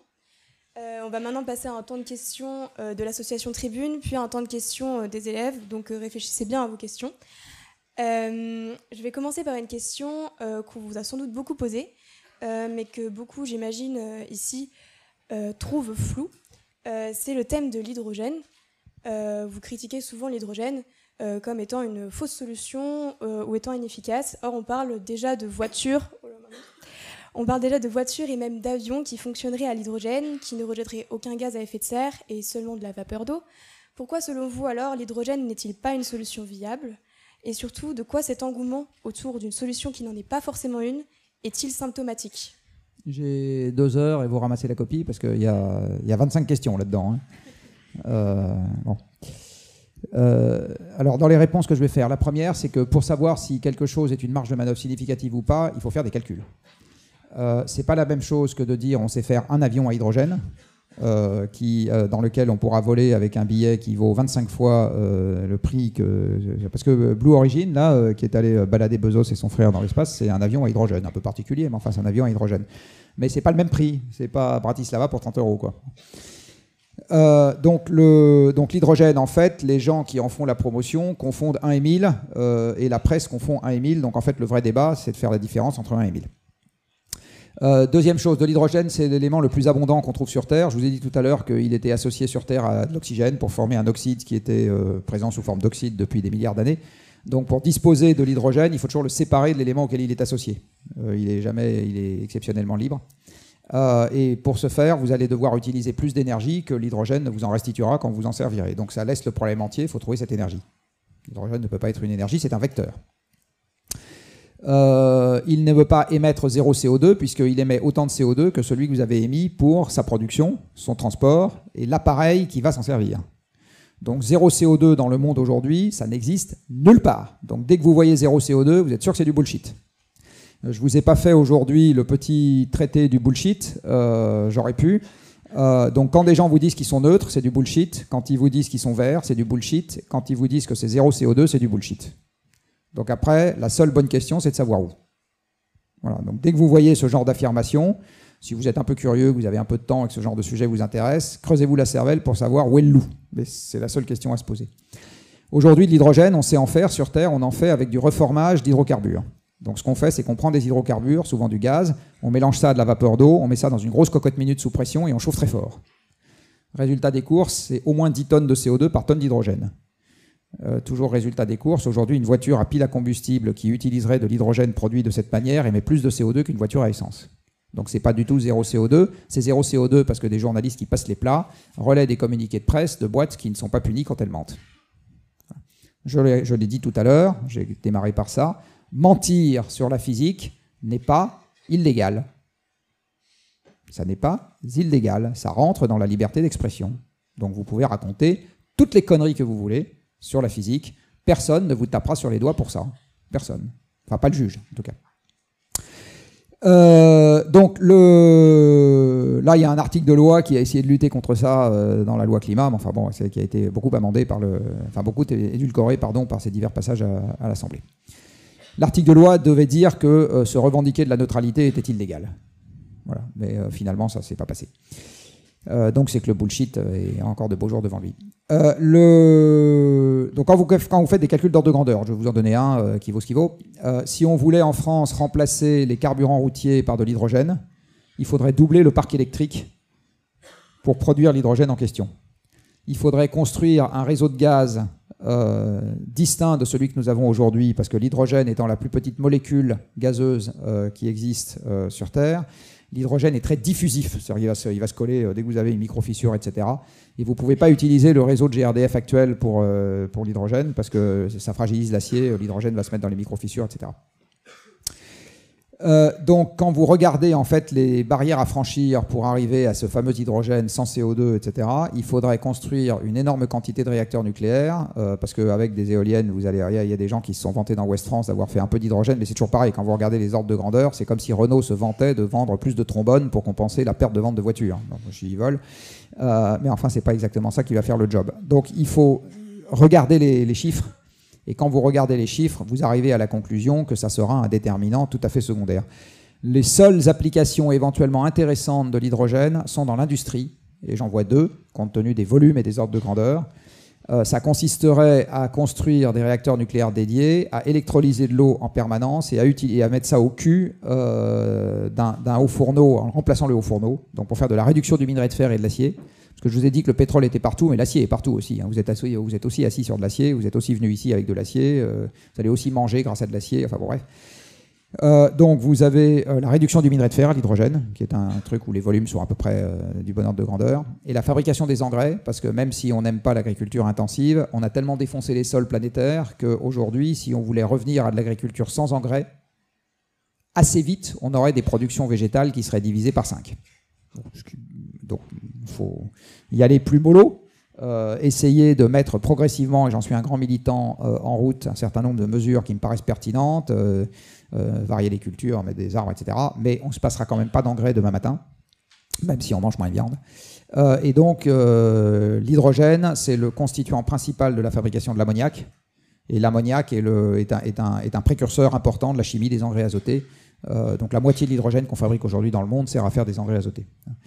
Euh, donc voilà, donc quand on regarde un peu les chiffres, euh, on se rend compte que l'hydrogène ne servira pas à faire des avions zéro CO2. Et en plus, manger, c'est quand même plus important que de prendre l'avion, euh, même si on va beaucoup vous inciter à le faire, enfin, prendre l'avion. et donc le transport aérien de masse, eh ben, il est né avec le pétrole et il mourra avec le pétrole, c'est comme ça. Il faut envisager l'avenir en, en, comprenant bien que c'est comme ça que ça va se passer. Merci. une question concernant votre activité au cabinet de conseil Carbone 4.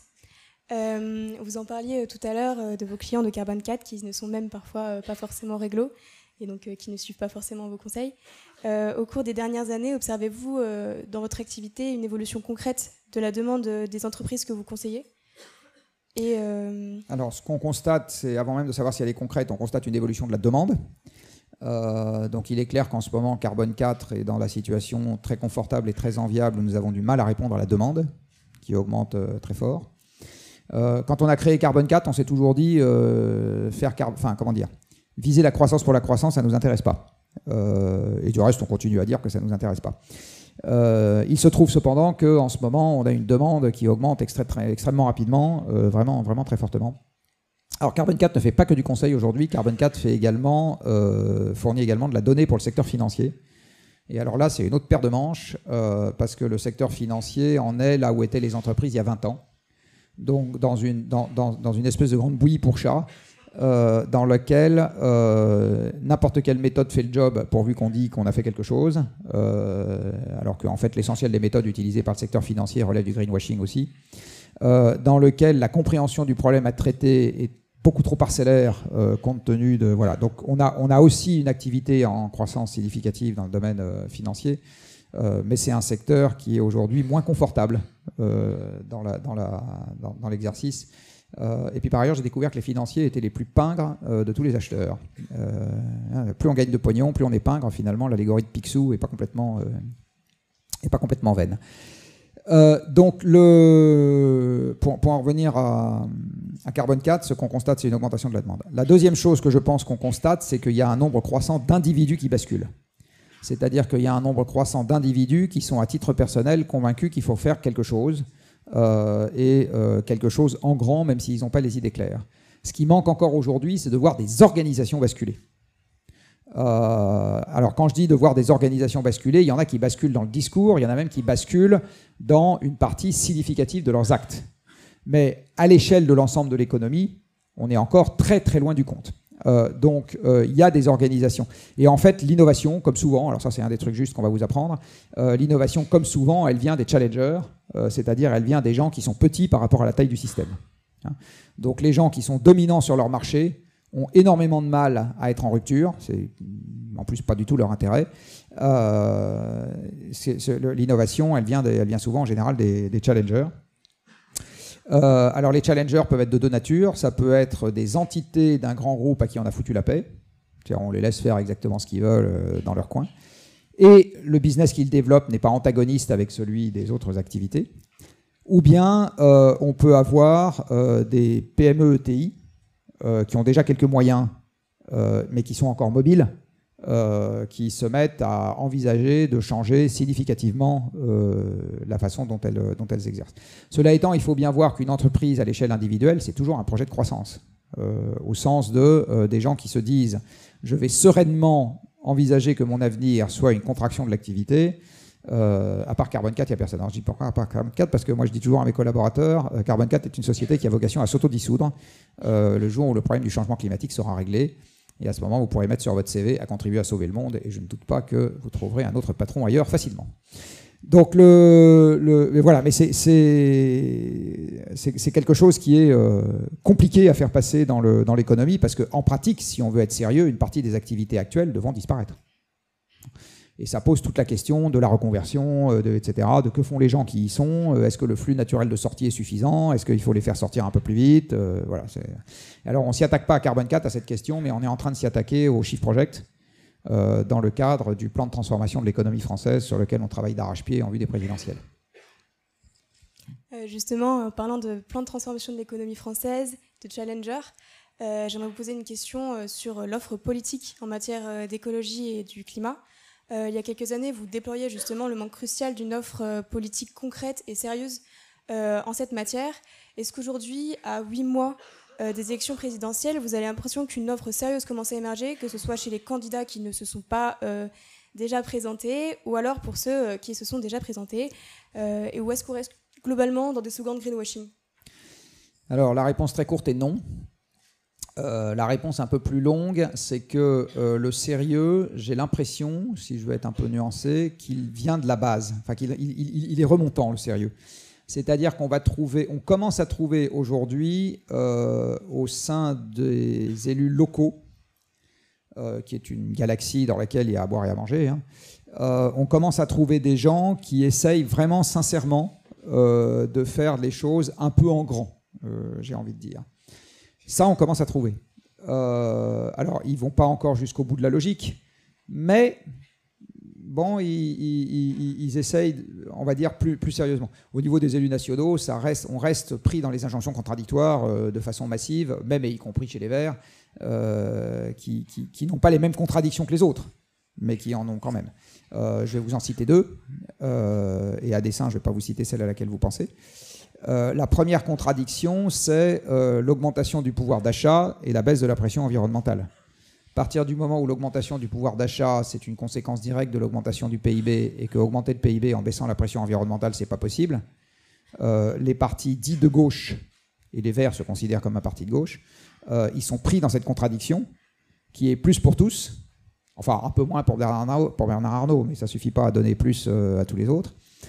Euh, donc euh, plus pour tous euh, et, et, moins, et, moins de pression environnementale dans les ordres de grandeur qui sont nécessaires et que j'ai évoqués tout à l'heure. Ça, malheureusement, ça ne marche pas. La, la, deuxième chose, le deuxième exemple que je pourrais citer, c'est que dans la mouvance écologiste traditionnelle, on envisage un monde dans lequel les ressources sont plus rares, en toute bonne logique, ça devrait conduire à envisager un monde dans lequel les tensions vont être plus importantes. Et en général, c'est des partis qui prônent le fait de ne pas se préoccuper des futures tensions, en, par exemple en ne se préoccupant pas d'armée, en se préoccupant pas de guerre, etc. Euh, je pense aussi que c'est une forme de naïveté. Euh, d'accord? Je pense que dans un monde dans lequel les tensions vont augmenter, on va quand même malheureusement être obligé de parler un peu d'armée euh, et de parler un peu de ce genre de choses. Donc voilà, deux exemples, et encore une fois, je n'ai pas cité celui auquel vous pensiez délibérément, euh, pour lequel je ne vois pas les Verts comme, étant, comme ayant une cohérence interne sur ce sujet-là, qui est plus développée euh, Par contre, quand vous quittez la politique nationale et que vous n'avez pas à vous soucier ni de géopolitique, euh, ni de forces militaires, euh, ni de PIB dans son ensemble, et que vous tombez sur je dois me soucier de faire des pistes cyclables, d'essayer de modifier le module des cantines, d'inciter les gens à rénover leur logement, de les inciter à moins consommer, à plus réparer, de favoriser la création d'ateliers de réparation, etc. Là, vous voyez arriver des gens qui ont une cohérence interne plus, plus élevée. Voilà, c'est ça le. Ils sont encore très très parcellaires et il faut bien les chercher avec une grosse loupe, mais on commence à en voir. D'accord, merci beaucoup. Euh, je vais devoir euh, finir mon temps de questions à moi parce qu'il faut passer aux questions du public et des élèves à présent.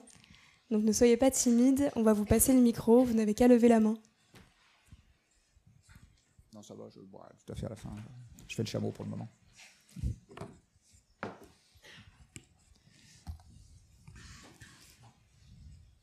Il me semble que quelqu'un de l'administration avait été désigné aussi pour poser des questions. Je ne sais pas s'il va se manifester.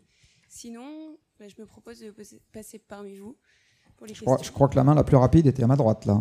Ouais, mais je la prendrai après, pas de souci. Ah bon. désolé. Je suis désolé, hein. c'est bien la preuve que ce que je dis sert à rien. Euh. Ah ok. Super. Euh, en fait, euh, désolé pour ma voix. Euh, j'ai cru comprendre avec votre présentation qu'en fait, euh, l'augmentation des températures euh, à court terme, en fait, c'était déjà joué. Et donc, ce que, enfin, donc j'ai compris l'enjeu. Enfin, je pense avoir compris les enjeux futurs que vous nous avez présentés. Mais alors, qu'est-ce qu'on peut faire à, l'échelle personnelle en sortant de l'ESCP, en fait, puisque la finance, le conseil, tout ça, ça nous ouvre grand les bras. qu'est-ce qu'on peut faire, nous, à notre échelle Et, au-delà de ça, pourquoi en fait, sachant que vous venez de nous présenter quand même des, scénarios catastrophiques? Bonne question, comme disait l'autre. Euh, alors je vais essayer là aussi. Je suis désolé, je fais souvent des réponses longues, hein, mais c'est. Euh, vous pouvez faire plusieurs choses. Euh, la première chose, c'est que pendant votre scolarité à l'ESCP, vous pouvez essayer de vous documenter auprès de sources crédibles. et donc, je pourrais vous faire un long développement sur comment est-ce qu'on fait la différence entre le premier site internet qui passe et une source crédible. Sur ce que j'ai évoqué, dès lors que ça ne se trouvera pas dans vos programmes. au Chip Project, on a fait il y a quelques années un projet qui s'appelle ClimaSup, euh, et alors, c'est pas avec le SCP qu'on démarre, je suis désolé, on va démarrer avec Audencia. Euh, mais on va faire un, pilote, mais ensuite la méthode sera disponible pour tout le monde, pour essayer de comprendre comment est-ce que dans une école de commerce, on peut rendre le sujet que je viens d'évoquer compatible euh, avec la totalité de l'enseignement. Donc en fait, c'est ça la question. Qu'est-ce que ça veut dire sur la structure des programmes, le corps enseignant, ce que doivent faire les élèves, etc. Comme euh, vous ne serez pas dans ce contexte-là, euh, nonobstant euh, l'intention très louable qui a été évoquée tout à l'heure, ça veut dire que vous allez devoir trouver une partie de l'information complémentaire à l'extérieur. Donc la première mauvaise nouvelle, c'est que vous allez devoir crier un peu moins fort pendant les soirées, et enfin si vous irez toujours en soirée, mais passer un peu de temps dans la journée à essayer de compléter ce qu'on va vous apprendre ici. Sur la finance, bah, n'y allez pas. Où est le problème? Euh, Aux mines, euh, où j'enseigne, euh, en l'espace de quelques années, les grands groupes, ils sont passés de, des deux tiers de la promo à 25%. Donc n'y allez pas. voilà, c'est aussi bête que ça. Le conseil, c'est pareil, n'y allez pas. alors la question, c'est qu'est-ce que, enfin en tout cas, pas chez les gens. Vous pouvez aller dans des petites structures qui vont être des pure players de ce genre de problème. Ça, vous en trouvez. Euh, du reste, on a quelques. Alors, euh, l'ESSEC, je crois, c'est euh, plus, remué avant vous, je, suis désolé de dire ça. à Carbone 4, on a quelques ESSEC, on n'a pas de SCP. Mais, donc, mais c'est des gens qui ont complété leur cursus par des informations là-dessus et qui, ont, qui se sont fait leur, leur vision cohérente sur le sujet et qui ont commencé à maturer leur réflexion sur le business et ce sujet avant de rentrer chez nous. Et on n'est pas les seuls. Je veux dire, on a des confrères, euh, des concurrents, appelez-les comme vous voulez, euh, etc. Euh, voilà. Donc, et vous avez quelques années pour vous faire une idée sur où sont les employeurs possibles de gens qui ont envie de s'agiter un peu sur ce genre de sujet. normalement, puisque sauf erreur de ma part, j'ai compris que vous rentriez tout juste. Sauf guerre thermonucléaire, vous avez trois ans pour essayer de vous faire une petite idée sur, la question. Voilà quelques, éléments de réponse. Euh, au moins, vous avez la chance par rapport à vos anciens, euh, éventuellement, euh, d'avoir décidé dès le début de vos études quel secteur, dans quel secteur vous n'iriez pas, ce qui vous permet quand même de disposer d'un peu de temps pour travailler là où vous pourriez aller. Une autre question?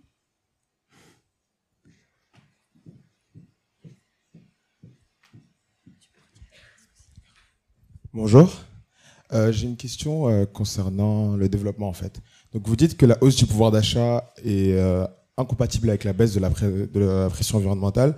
Or, il y a des pays dans lesquels le niveau de vie est faible et il y, a des, situations de vie qui sont assez indécentes. Pardon. Comment est-il possible en fait de, de, permettre à tout le monde de disposer d'un niveau de vie décent tout en limitant la pression environnementale Alors c'est un problème indémerdable parce qu'il faut se mettre d'accord sur ce que signifie décent. Euh, quand on regarde l'espérance de vie à la naissance aujourd'hui, alors ce que je vais vous dire n'est porteur d'aucune connotation morale. Hein. Euh, dans les pays qu'on appelle en développement, euh, que quand j'étais jeune on appelait très sympathiquement sous-développés, elle est très supérieure à ce qu'était l'espérance de vie à la naissance d'un Français il y a deux siècles. Très supérieure. Hein. l'espérance de vie à la naissance en Inde, par exemple, euh, elle est supérieure à 60 ans. Euh, l'espérance de vie à la naissance en France en 1900, c'était 49 ans. Et l'espérance de vie à la naissance en France en 1800, c'était d'un peu plus de 20 ans en ville, parce qu'à l'époque en ville, il n'y avait pas de structure hospitalière et pas d'antibiotiques. Par contre, il y avait la concentration de miasmes et tous les gens qui faisaient caca à côté des puits, euh, et les épidémies qui se propageaient facilement. et elle était d'un peu moins de 30 ans à la campagne. Donc, question, par exemple, c'est quoi une espérance de vie décente? Est-ce que c'est celle qu'on a aujourd'hui qu'on doit garder? 80 ans Est-ce que c'est celle d'il y a deux siècles parce que ça a toujours été celle-là 30 euh, ans? Est-ce que c'est quelque chose entre les deux? Si c'est entre les deux, c'est 40, c'est 50. Bon, voyez. Alors c'est horrible euh, la manière dont je suis en train de poser la question. Mais c'est juste pour dire, on a énormément de mal euh, à se mettre d'accord sur donner un contenu normatif à des termes qui n'en ont pas. Je vais donner un deuxième exemple. Est-ce qu'un niveau de vie décent pour des gens qui n'ont pas de voiture, c'est avoir un âne et une carriole, euh, c'est avoir un vélo ou c'est avoir une voiture, pour des gens qui n'ont rien de tout ça Vous savez répondre à la question ou moi je ne sais pas. Euh, donc c'est la, grande difficulté, elle est là. Alors ce que je sais, c'est que c'est physiquement impossible. Je, vais dire un truc qui va peut-être vous faire sauter en l'air, mais c'est physiquement impossible que de manière durable, la totalité des Africains aient euh, la possibilité de consommer matériellement comme un occidental d'aujourd'hui. Et je m'apprête à dire exactement la même chose. J'ai été invité à à, faire une intervention euh, que vous gérez avec plaisir à, un truc qui s'appelle la French, American, la French African Foundation. Euh, où il y a une promotion de 100 young leaders devant lesquels on me propose de causer. Et alors quand je regarde ce qu'ils font, c'est que des gens qui vont copier le modèle occidental en Afrique. Euh, c'est des managers d'Orange, de, L'Oréal, de je sais pas quoi, pour des zones africaines. Donc ils sont en train de faire exactement la connerie qu'il faudrait pas faire. Non, parce que exactement ce que je vais aller leur dire, parce que ça passera pas parce que ça passera pas, malheureusement. Euh, donc quand on sait que ça passera pas, il vaut mieux passer son temps à faire autre chose. Je veux dire, moi, je peux battre des, je peux battre des bras euh, pendant un siècle devant vous, je volerai pas pour autant. Quoi. donc euh, peut-être qu'il faut que j'essaye de ne pas passer mon temps à essayer de voler en battant des bras. Il faut que j'essaye de faire autre chose. Je vais pas en mourir tout de suite, hein, du reste, si je ne peux pas voler en battant des bras, mais je vais juste perdre mon temps. Donc, il y a donc, donc on, on manque aujourd'hui de débat pour se mettre d'accord sur c'est quoi un bon point de convergence réaliste. Alors, est-ce que dans ce monde-là, dans ce monde-là, faut qu'on soit logique par ailleurs? Tous les Français qui disent ah, ah, ah, le droit au développement des Africains, bah, s'ils sont cohérents avec eux-mêmes, ils filent la moitié de ce qu'ils ont. Hein. Parce que le point de convergence se fera en dessous du pouvoir d'achat matériel d'un Français d'aujourd'hui. Ah bah oui, c'est très très clair. Donc euh, là aussi, la, quasi-totalité des gens qui disent euh, moi je voudrais que, en fait, ils sont, ils sont pas compatibles avec euh, les limites planétaires et les implications de ces limites planétaires. Voilà, c'est ça la triste vérité. Alors comment est-ce qu'on y arrive? Et je vais finir ma réponse par ça. Euh, on n'y arrivera pas, je vais plutôt répondre en creux, sans y mettre beaucoup de jus de cerveau. C'est-à-dire qu'aujourd'hui, on ne réfléchit même pas à la question et on, se, on part sur le présupposé absolument évident qu'il euh, suffit d'envoyer nos HEC, nos ESCP en Afrique, euh, et un jour, tous les Africains, ils auront une voiture. Moi, je crois que c'est pas ça qui va se passer. Euh, et donc, euh, il faudrait qu'on parte sur des présupposés qui sont les bons, c'est-à-dire qu'il y a des limites, euh, et qu'on essaye d'éviter plutôt des cas de figure comme la Syrie ou, d'autres cas de figure de cette nature, qui sont plutôt malheureusement, à mon avis, en, tendance longue, ceux qui attendent les systèmes dans l'impasse. Merci monsieur. Nous allons passer à une dernière question dans l'amphithéâtre Gélis.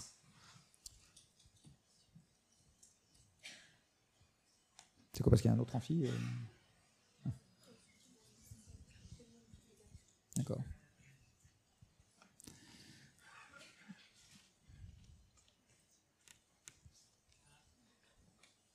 Alors on n'entend pas le. C'est le commerce, est-ce que les connaît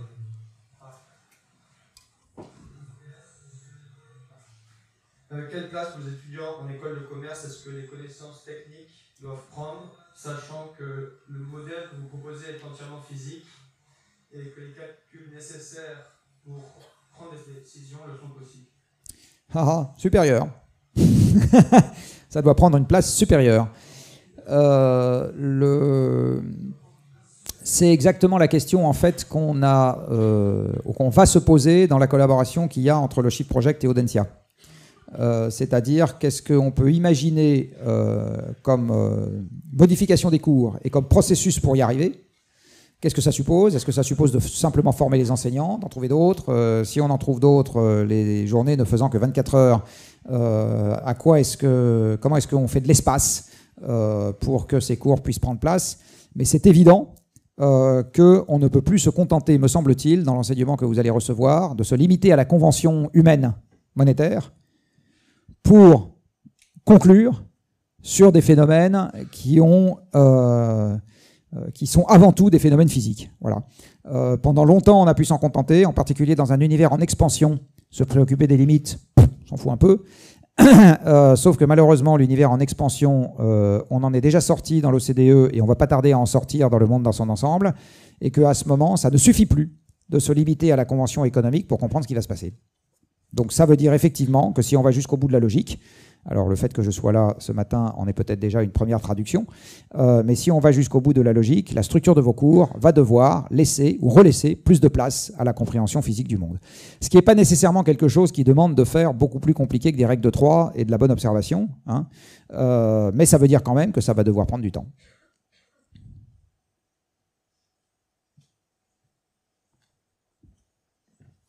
Alors le, le temps est limité. Et euh, c'est la fin donc de cette conférence. Merci à tous les étudiants pour euh, d'être venus ici à, à l'ECP pour pouvoir euh, échanger. Ah, on... Monsieur. euh, On peut encore prendre une ou deux questions. Vous avez une, pro- vous avez une prolongation de la Manque part de peau, manque de peau, le déjeuner attendra un quart d'heure de plus. Désolé. Que tous ceux qui n'ont rien mangé ce matin au petit déjeuner regrettent amèrement ce qu'ils ont fait. Ouais, donc on a Il apparemment y a, encore des il un, questions, Gélis. il y a un bras qui s'est. Ah, pardon, ah, excusez-moi.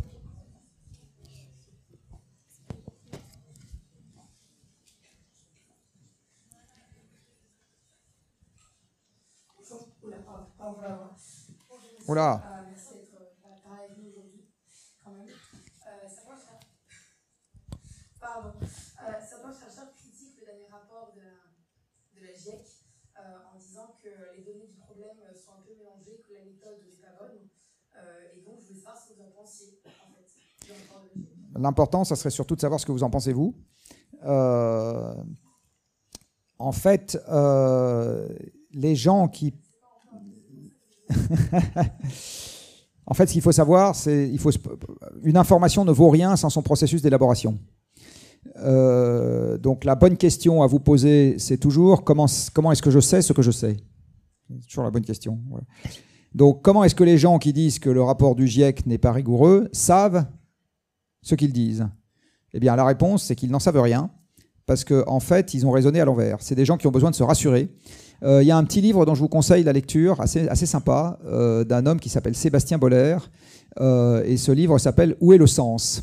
Alors, Sébastien Boller a écrit deux bouquins. Il y en a un qui l'a fait plus connaître que l'autre. Le premier, c'est Le bug humain, dans lequel il dit, si je résume très rapidement, que euh, nous ne sommes pas des animaux rationnels, mais nous sommes des animaux qui pilotons rationnellement nos désirs. C'est-à-dire qu'en en fait, ce qui compte vraiment, ce qui fait que vous êtes allé faire le week-end d'intégration, euh, c'est pas la rationalité, c'est votre striatum, là, enfoui au plus profond de votre cerveau, euh, qui vous dit que vous avez cinq pulsions primitives qui sont euh, manger, le sexe, accumuler de l'information, grimper dans la hiérarchie et faire tout ça en dépensant le moins d'énergie possible.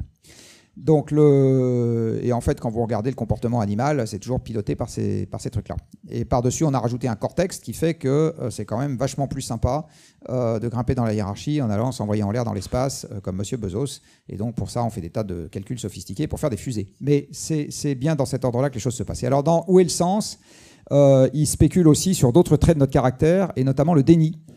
Il explique qu'en fait, le déni, c'est une façon de se rassurer pour se ramener à un univers connu, parce que nous avons besoin, pour trouver notre nourriture, par exemple, euh, en tant qu'animaux, euh, d'évoluer dans un univers prévisible.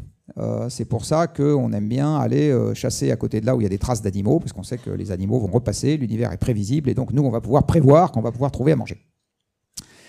Et ce qu'on a coutume d'appeler le climato-scepticisme, c'est-à-dire la contestation de l'existence du problème, en fait, c'est une manifestation de ça. C'est une manifestation de déni pour se rassurer, pour se ramener à un univers connu.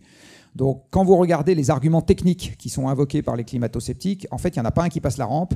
Qu'est-ce que ça veut dire qu'il n'y en a pas un qui passe la rampe? Ça veut dire qu'il n'y en a pas un qui soit euh, compatible avec les faits observés tels qu'ils sont publiés dans la littérature scientifique. Dans la littérature scientifique, quand on publie quelque chose, on se fait réfuter par les pairs. C'est ça la grande force de la littérature scientifique. Alors ça marche très bien pour les faits, c'est évidemment beaucoup moins bien pour les opinions. Euh, donc, ça, donc en matière de physique, euh, de chimie, de biologie, où il y a quand même beaucoup de faits, euh, c'est quand même une grosse sécurité et ça permet de séparer en permanence ce qu'on considère comme un fait acquis et ce qu'on considère comme une question qui est toujours en débat. quand vous regardez d'où viennent les climato-sceptiques, c'est que des gens qui sont rassurés par le déni. Alors, vous en avez de plusieurs catégories. La première, très présente aux États-Unis, très peu en France, c'est les ultra-religieux. Euh, pour eux, la, conviction qui ne doit pas être mise en cause, c'est que la marche du monde, c'est l'affaire de Dieu. Et donc, euh, le fait que les hommes, enfin l'humanité puisse influer sur la marche du monde, c'est juste un truc qui n'a aucun sens. donc, c'est juste pas possible. Une deuxième catégorie, c'est les gens qui sont contrariés dans l'exercice de leur activité par les conséquences logiques du problème. Donc, si vous êtes charbonnier, ou si vous êtes pétrolier dans un certain nombre de cas de figure, ou si vous êtes simplement un économiste ultralibéral, parce que vous savez très bien que pour gérer un problème, on va devoir mettre des contraintes et vous n'aimez pas les contraintes, euh, à ce moment, euh, vous avez envie de dire que le changement climatique, ça n'existe pas. Alors ça peut également être le cas si vous êtes polytechnicien retraité. Euh, alors pourquoi? Parce que si vous êtes polytechnicien, vous êtes plus intelligent que tout le monde, donc c'est pas possible que vous ayez raté un problème aussi gros. Et si vous êtes retraité, ça veut dire que vous l'avez raté durant votre vie active, et en plus à un moment où vous pouvez plus rien faire pour corriger le tir.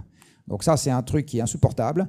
Euh, et vous avez un certain nombre de polytechniciens retraités qui sont... Euh, les, vieux sont plus... Dans, les anciens dirigeants, les, anciens dirigeants un peu vieux, et en particulier qui ont eu des postes importants, sont volontiers un peu climato-sceptiques, notamment à cause de ça.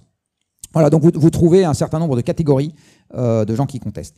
Si je suis un peu plus précis, euh, le dernier rapport du GIEC fait 4000 pages.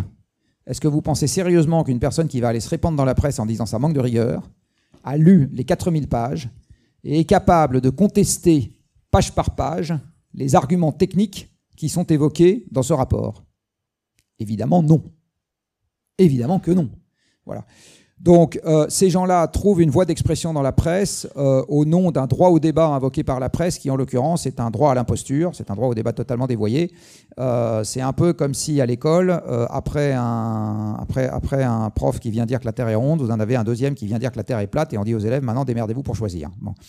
Euh, là, on n'est pas dans le droit au débat, on est dans le droit à l'imposture. C'est-à-dire que l'un des deux viole ouvertement un fait acquis euh, et laisse croire aux gens qui sont en face que les deux opinions se valent. Euh, le GIEC a notamment pour rôle de séparer les faits des opinions. C'est notamment son rôle, et il se limite aux faits. Donc, quelqu'un qui va aller dire tout ça c'est n'importe quoi, en fait, il faut qu'il ait un argument solide concernant les faits, et aujourd'hui, après avoir épluché des dizaines de publications de climato-sceptiques, je n'en ai jamais trouvé un seul.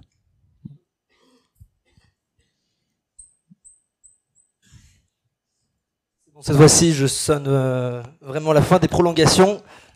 Euh, merci, Monsieur Jancovici, euh, pour cette conférence, d'avoir. Merci à vous. D'avoir accepté d'échanger avec nous. C'était très instructif, je pense, euh, notamment dans le cadre euh, du séminaire Designing Tomorrow, organisé par M. Aurélien Aquier et euh, Mme Anne-Charlotte Tagelberg. je tiens à remercier également nos partenaires, Solon Entrepreneur, Wavestone et la Maison de Champagne en je vous remercie tous les étudiants d'avoir bien suivi cette conférence. On vous donne prochainement rendez-vous pour de prochaines conférences et euh, aussi pour nos open locaux. Merci beaucoup et je laisse la parole à M. Aurélien